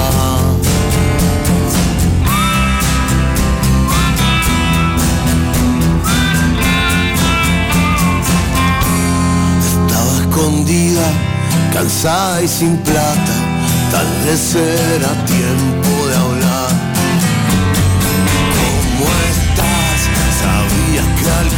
me ibas a llamar. Busqué por todas partes, ahora dónde estás. No sé, no sé. Y seguimos en la conspiración de los porteros aquí en Radio El Aguantadero desde el pueblo Victoria, Montevideo, República Oriental del Uruguay. Ya estamos en comunicación con el colega César Bianchi a quien le damos los buenos días y le agradecemos la deferencia de acompañarnos en este día sábado. Muy buenos días, César. Buen día, Leopoldo, ¿cómo estás? Muchas gracias por, por la comunicación. Por favor, y estamos este, hablando acerca, o vamos a hablar acerca de esta publicación. Casi todos son felices las entrevistas de Seré Curioso, esa columna que tenés este, periódicamente en Montevideo Portal.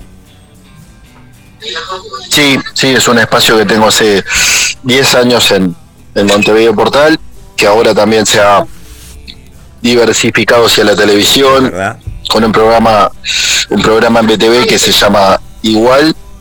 Y bueno, nada, es como mi bebé, podría decir, periodístico. Sin duda, y aparte una, una columna periodística en la cual este eh, también convivía con este, las 40 de, de Tagliaferro en un tiempo, ¿no? Sí, al principio sí.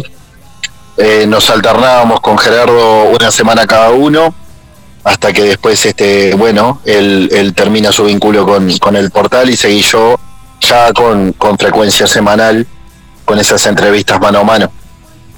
Sin duda. Y bueno, ¿qué te llevó a plasmarlo en libros? Evidentemente, eh, el, el, primer libro, supongo yo, que de una larga serie, ¿no?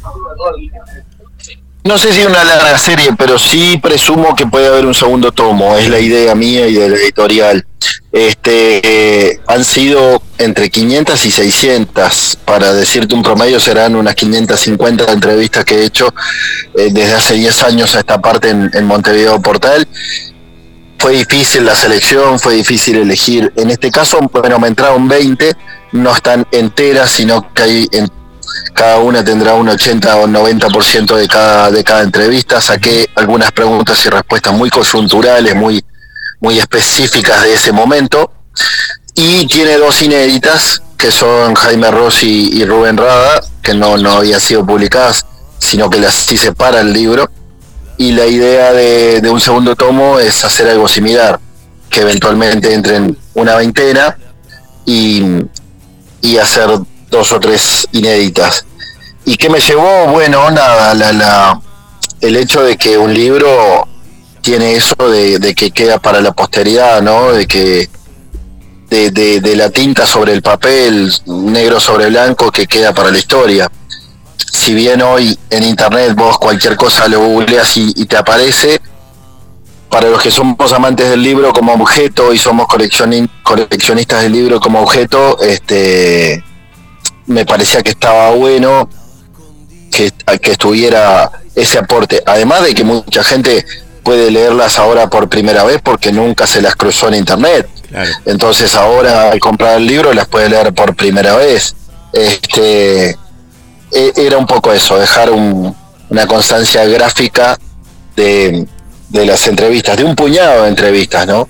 De, de las que yo entendía que podían ser más significativas o por su contenido histórico, o por lo que dijo, o por sus repercusiones, o por el personaje en cuestión. Los motivos para, para la selección fueron diversos, pero me parecía que estaba bueno que, que estuviese, que hubiese una selección de ellas en el libro. Y sí, me quedaron unas cuantas que me quedé con ganas de meterlas y, y seguramente van a esperar un tomo 2. Sin duda, y aparte ahora que hablabas de, de las dos entrevistas inéditas que son la de Rada y la de Jaime, sobre todo en la de Jaime, este es, es todo un golazo para tener, tener esa entrevista, ¿no? Porque Jaime por lo general tiene su fotógrafo específico, su mm, y da pocas específico. notas. Sí, sí, y da, da, muy pocas notas. Me costó mucho, tuve que escribirle varias veces, estuvimos negociando las condiciones, hasta que bueno, al final salió la foto y por allá por agosto me fui hasta su casa en, en la floresta y, y, tuvimos esa charla sin límite de tiempo, pero fue toda una negociación ardua así. Sí, aparte de hablar en realidad, de, su, de su historia con drogas, ¿no? Entre otras cosas, sí, hablamos, repasamos toda su discografía, hablamos de algunos éxitos, o en qué circunstancias escribió tal o cual hit, este o, incluso, no sé, su contacto con los críticos o con la política y los políticos también, entre otras cosas, sí, su, su, su pasaje por... Él hace 10 años que está limpio y hoy se siente mucho más libre de ataduras para hablar de, de, de sus años de adicción. Uh -huh. Entonces eso también me sirvió como, como excusa para, para tocar el tema. Y aparte de dos personajes, Rada y Jaime Ross, que han tenido sus desencuentros y han estado eh, apartados por mucho tiempo, ¿no? Es verdad, sí, eso es eh, casualidad, coincide con los nombres que yo elegí, pero es cierto que entre ellos es cierto que entre ellos hubo, un tiempo de, distanciamiento. Hoy tengo entendido que están en muy buenos términos. Em, y estamos hablando de dos próceres de la historia de la música nacional, ¿no? Entonces, este, poder meterlos en el libro y como entrevistas inéditas, me parecía que, era como un premio para aquellos que compraban el libro. Vos sabés que, que yo en lo personal agradezco mucho este libro porque lo que me pasa con, con el Seré Curioso este, en Montevideo Portal es de que por una costumbre de que me cuesta leer, eh, leer en la computadora, este, ah. en otros soportes, lo imprimo siempre. O sea, cada vez que mira vos. lo imprimo. Y después la leo tranquilo. Mira vos. Eh, claro, está bien. Es que de hecho, como son largas, me pasa que mucha gente me dice, me separé el link para leerlo el fin de semana. Claro porque no es un tipo de lectura que vos puedas leer como, no sé, como una noticia que tiene cuatro o cinco párrafos, la leíste y te informaste de lo que pasó. No, es, es una conversación larga y tendida y es cierto que hay que destinarle por lo menos 23 minutos, es lo que yo tengo calculado, por lo menos 23 minutos. Y de repente mucha gente o, no o no tiene el tiempo o no tiene el hábito de, de hacerse el porque tampoco estamos hablando de una hora, ¿no? No, no tiene el hábito, la cultura de separarse media horita o menos para, para, para leerla. Y se hace un tiempo el fin de semana y bárbaro, este, siempre cuando se acerquen al texto y, y, sigan el espacio, yo agradecido. Después, lo bueno de estos tiempos es que uno se hace el momento cuando quiere y puede consumirlo en el momento que desee, ¿no? Claro, sí, aparte es lo que pasa también con el libro, ¿no? Hay ciertas, este, ciertos personajes que ya no están, digo, y sin embargo la entrevista es atemporal. Es verdad. Eh, me fui dando cuenta que, en estos 10 años he entrevistado a un montón de gente que ha fallecido, entre ellos alguien que falleció hoy mismo, que es Cachete Expert, que, que, también lo entrevisté para ser curioso y seguramente integre un tomo 2. Este, y nada, que personas con las que he tenido acercamiento, ya sea eh, Pinocho Sosa o yo qué sé, Cristina Morano o Jorge Valle o Alberto Sonsol, gente con la cual yo tenía, o, mismo el Toto Silveira también, gente con la cual yo tenía cierta afinidad por haberlo entrevistado eh, más de una vez, por, por, por trabajo nomás, y y bueno, han fallecido y la entrevista queda eso del el documento histórico, ¿no? Sobre todo cuando, reitero, cuando, cuando es negro sobre blanco y queda impreso en un papel. Claro, claro. Hoy cuando te hablaba de lo del golazo de, Jaime Ross, también me hace recordar otra entrevista que para mí fue un golazo tuyo, que fue eh, poder entrevistar a Tabaré Vázquez, ¿no? Para, para aquella primera edición de Noticias Uruguay, ¿no? Sí, Sí, fue una entrevista que me costó mucho conseguir. Era, era el único de los presidentes de la República desde, la, desde el advenimiento de la democracia, la restauración democrática que me costaba entrevistar. Y bueno, hice una gestión que me llevó un tiempito para entrevistar al presidente Vázquez y, pude hacerlo. Fue el único presidente que, que lo entrevisté siendo presidente. Y y bueno, Mónica Botero le, gustó como idea para que sea el primer número de, revista Noticias, que mejor que arrancar una nueva publicación con, la entrevista del presidente de la República. Sí. Y, nada, fue, una linda deferencia que, voy a guardar en, digamos, en, mi memoria. Y también no entró en ese primer, en este primer libro, pero seguramente si hay un segundo tomo va, va a ingresar. Bueno, eso es una buena, otra buena noticia, ¿no? Este, porque aparte a mí me dio tristeza de que esa revista, si bien e, era difícil, era todo un, todo un, un, juego, ¿no? Eh, e imprimir noticias acá en una versión uruguaya, este, bueno, por lo menos muchos agradecimos mientras que duró esos ejemplares, ¿no? Sí, a mí me gustó trabajar en, en ese proyecto, fue fue lindo mientras duró, digamos, pero se sabía de pique que, iba a ser una aventura difícil porque en los años que corren, apostar al papel, hacer periodismo en papel, eh, es hasta temerario. Y uno ve lo que pasa con los diarios, ¿no? Y, pero bueno, Noticias venía con una marca, con una impronta desde Argentina, de, rigor, de periodismo serio, riguroso, y, estuvo bueno que desembarcase la marca en, el país. Y con un montón de colegas, con Patricia Madrid, con Jaime Clara, con Mónica Botero, con Cristian Fon, encaramos ese proyecto y, y estuvo lindo mientras duró. Este, y, bueno, nada, me, momento. Alfonso Alesa era uno de los columnistas, sí, sí. Había varios columnistas de. Porque una cosa son los, los redactores, otra cosa los columnistas, ¿no? Sí, claro, claro. Este, y. Pero nada, fue, fue un lindo proyecto eh, que duró un par de años, dos años, dos años y medio, que sabía que era arriesgado, y bueno, nada, mientras duró estuvo bueno. Sin duda, sin duda. ¿Y, tu experiencia en buscadores? Muy contento, eh, ya estoy hace dos años y monedas. Eh, estuve al principio como panelista, a los pocos meses Sergio me dio la oportunidad de ser conductor y, y estoy como conductor ya desde más un año y pico, largo, un año y medio, y me tiene, me tiene feliz porque es un programa que ya tiene 21 años de trayectoria en la televisión nacional, porque tiene mucho alcance en el interior del país, sobre todo en el interior se ve mucho. Este, y está bueno porque es algo distinto a lo que había hecho en televisión hasta ese momento. Sí, claro, aparte, aparte es muy dinámico y a veces tiene desencuentros entre los mismos panelistas, ¿no? Y bueno, de eso se trata, que haya distintas posturas, distintas visiones políticas y distintas sensibilidades y, y que no todos piensen lo mismo. Así se enriquece el televidente. El tema es que, eh, nada, a veces tengo que estar de mediador atajando penales, pero no, no deja de ser divertido también. Sin duda, sin duda, sin duda.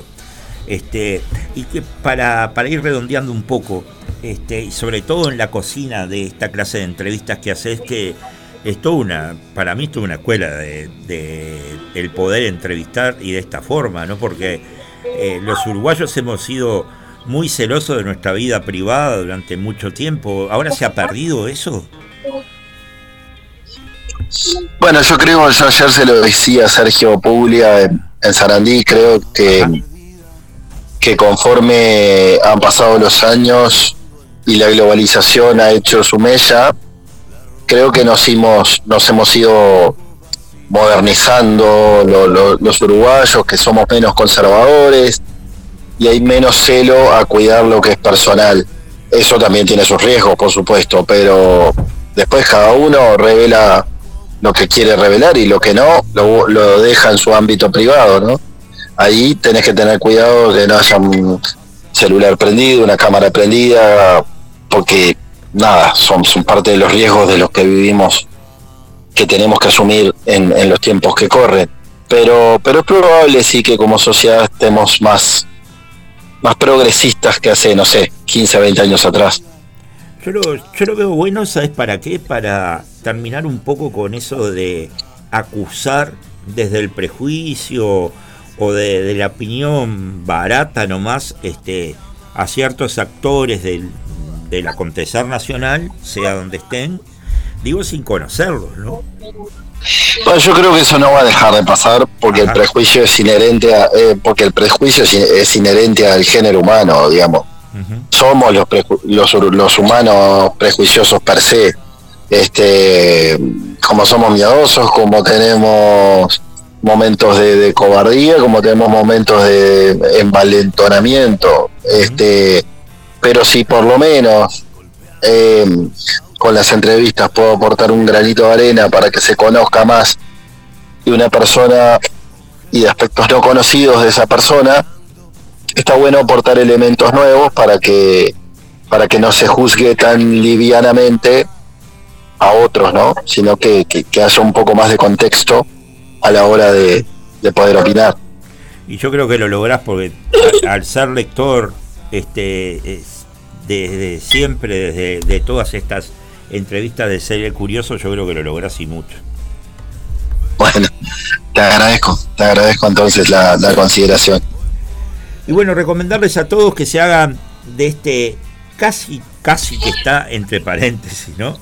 Todos son felices del colega César Bianchi, las entrevistas de Ser Curioso, de las cuales después esperaremos ese segundo todo.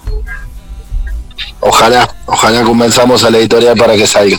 Sin duda. Te agradezco mucho, Leopoldo, por, por considerarme, no es la primera vez que, me llamase, que, que me tenés muy presente, así que, que lo agradezco de corazón. Y aparte fuimos fuimos de una camada de aquellos que estuvimos en, en un momento medio raro de la 1410, si vos te acordás, ¿no? Sí, sí, fue un momento em, también corto, pero lindo mientras duró. Sin duda. Este, de, de, una empresa que en ese momento quería darle un sacudón a la radio. Sí. Este, y bueno, después por, por, por malas gestiones administrativas y económicas terminan naufragando, pero pero periodísticamente creo que, salieron buenas cosas de, ahí. Sin duda, sin duda que sí. Eh, mirá que lo, lo, sigo ponderando y mucho, ¿no? Es más, recuerdo, recuerdo, yo seguí muchos años más con, mi programa los fines de semana, los sábados y los domingos, digo, y teníamos muy buena audiencia, ¿no? Y hacíamos cosas interesantes, pero este era, era todo a, pulmón, no quedaba otra. Eh, bien uruguayo, no me extraña. Yo te mando un fuerte abrazo, un buen 2024 y el próximo año nos vamos a seguir cruzando porque aparte encima es electoral. Seguro, seguro que sí. A las órdenes por acá y feliz año para ti y para tu audiencia también. Gracias. Buen fin de semana. Hasta luego, chao, chao. Y no, te iba a decir, nos vamos a una pausa, pero ya no tenemos más pausa. Estamos exactamente a las 13.55 en un programa especial que ha sido prácticamente, salvo la entrevista con María Montañez de UTHC, del Hospital de Clínicas, y nos quedó en el tintero del Partido Socialista también, porque ha sido en algún momento este, candidata a diputada por el Partido eh, Socialista, este, ha sido de colegas. Han pasado Isabel Prieto, recién el Chico Bianchi, eh, el Leonardo Abercon y, y Pablo Cuen, perdón, que nos acaba de escribir a ver si fue provechosa la entrevista y dijimos que sí, por supuesto que sí. Por supuesto que sí. Este, o sea que ha sido un muy, pero muy lindo programa. Muy bien, excelente, fue una hermosa manera de terminar este ciclo 2023 y ya pensar, empezar a pensar en el, en el ciclo 2024. Veamos a dónde se muda el aguantadero. Tenemos, tenemos cuatro minutos. Cuéntenos usted, ¿a dónde se muda el aguantadero? ¿Ya lo sabemos? No, todavía no, estamos buscando. Ahora vamos a. estamos en etapa de, seleccionar un lugar que preferimos que sea acá en la zona. Claro, claro, sí podemos seguir diciendo, desde el pueblo Victoria, Montevideo, República, en el tal del Uruguay. muchísimo este barrio, no nos queremos ir del barrio. No, y aparte, escúchame, yo lo busqué justamente porque era cerca de casa y quería estar en, un, en el barrio haciendo radio.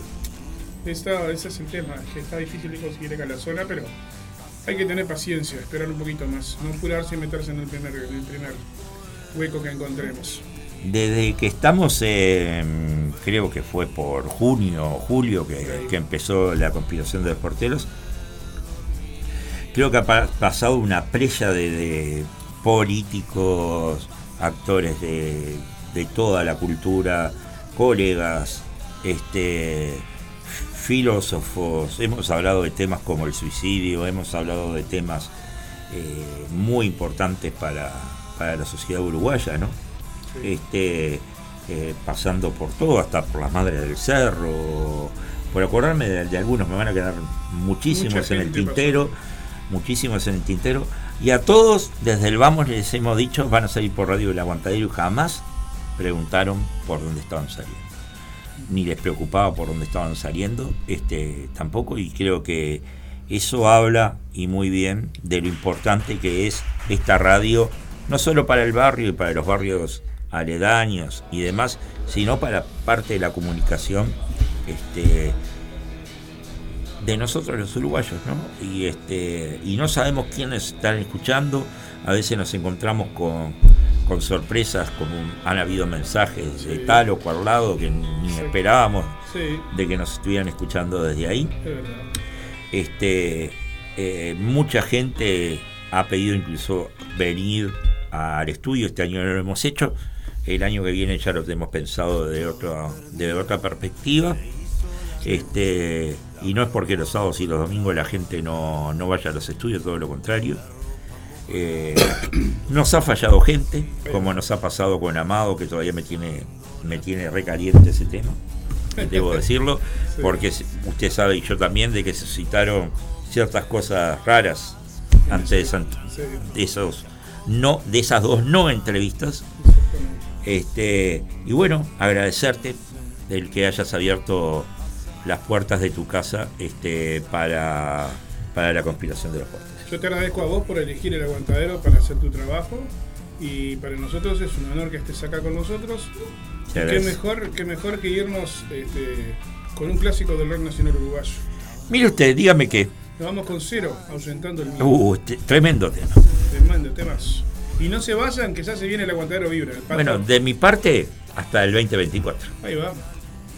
De parte entonces de todo el equipo de la conspiración, feliz fiesta para todos. Para todos.